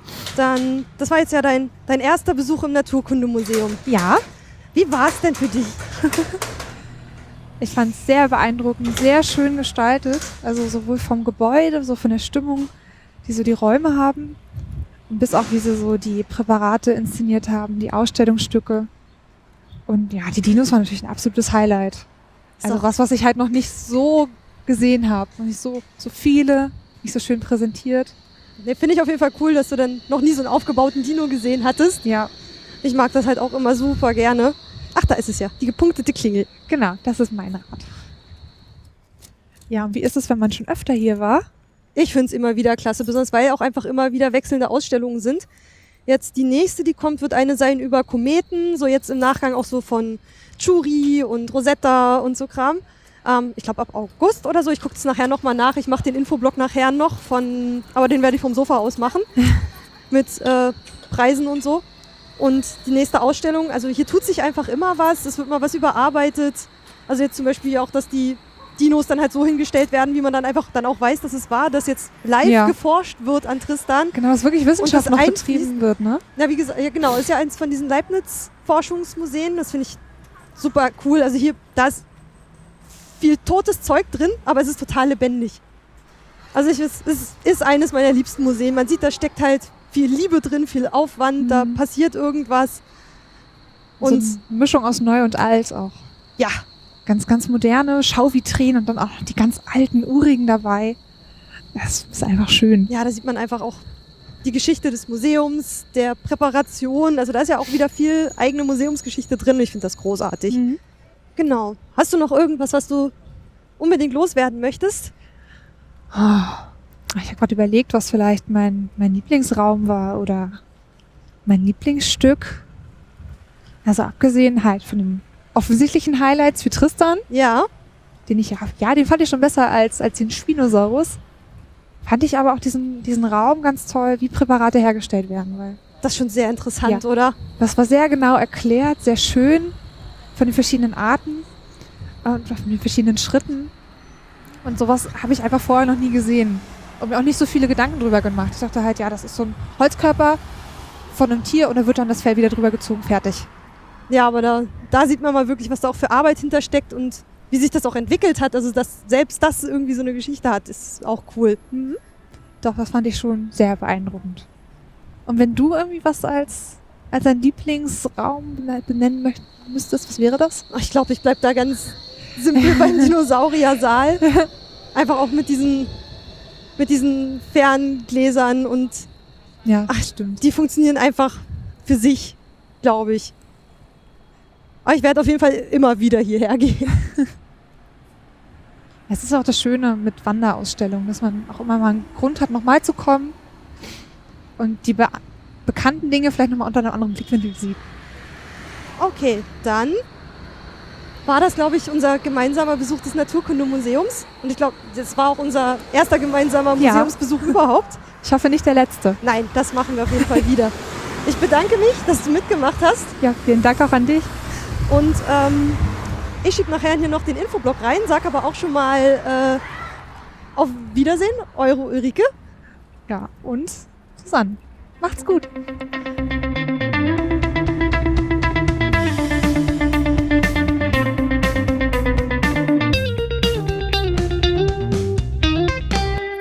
Hier also noch der versprochene Infoblock. Montags hat das Museum geschlossen, dienstags bis freitags hat es immer von 9.30 Uhr bis 18 Uhr geöffnet, samstags, sonntags und feiertags von 10 bis 18 Uhr. Normale Tickets kosten 8 Euro, ermäßigte 5. Darüber hinaus gibt es dann aber noch verschiedene Gruppen und äh, verschiedene Familientarife. Bis auf den schon erwähnten Teil hinten bei der Treppe ist das ganze Museum barrierefrei. Filmen und Fotografieren ist für nicht kommerzielle Zwecke gestattet. Auf Anfrage gibt es auch noch Führungen für Sehbehinderte und auch sonst gibt es ein großes, vielfältiges Veranstaltungs- und Führungsprogramm. Da solltet ihr mal auf den Webseiten unbedingt schauen und gucken, ob ihr euch davon irgendwas interessiert und ihr da mal vorbeigehen könnt. Und diese Webseite, von der ich die ganze Zeit gesprochen habe, ist naturkundemuseum.berlin, was ich sehr cool finde, weil wir wissen alle, nur die besten Webseiten haben. Punkt Berlin am hinten dran. Vielen Dank, dass ihr wieder mal mit mir und meinem Gast durchs Museum gegangen seid. Damit haben wir die verflixte siebte Folge überwunden und die achte beendet. Ich möchte mich mal bei euch allen dafür bedanken, dass ihr so fleißig äh, hört, mir Rückmeldungen gebt, mir Hinweise gebt, wenn ich Quatsch erzähle und äh, mir auch immer wieder total tolle Museumstipps aus Berlin, Umgebung und äh, aus verschiedensten Ecken Deutschlands zukommen lasst. Macht weiter so, bleibt mir wohlgesonnen und äh, wir hören uns bald wieder. Alles Gute, eure Ulrike.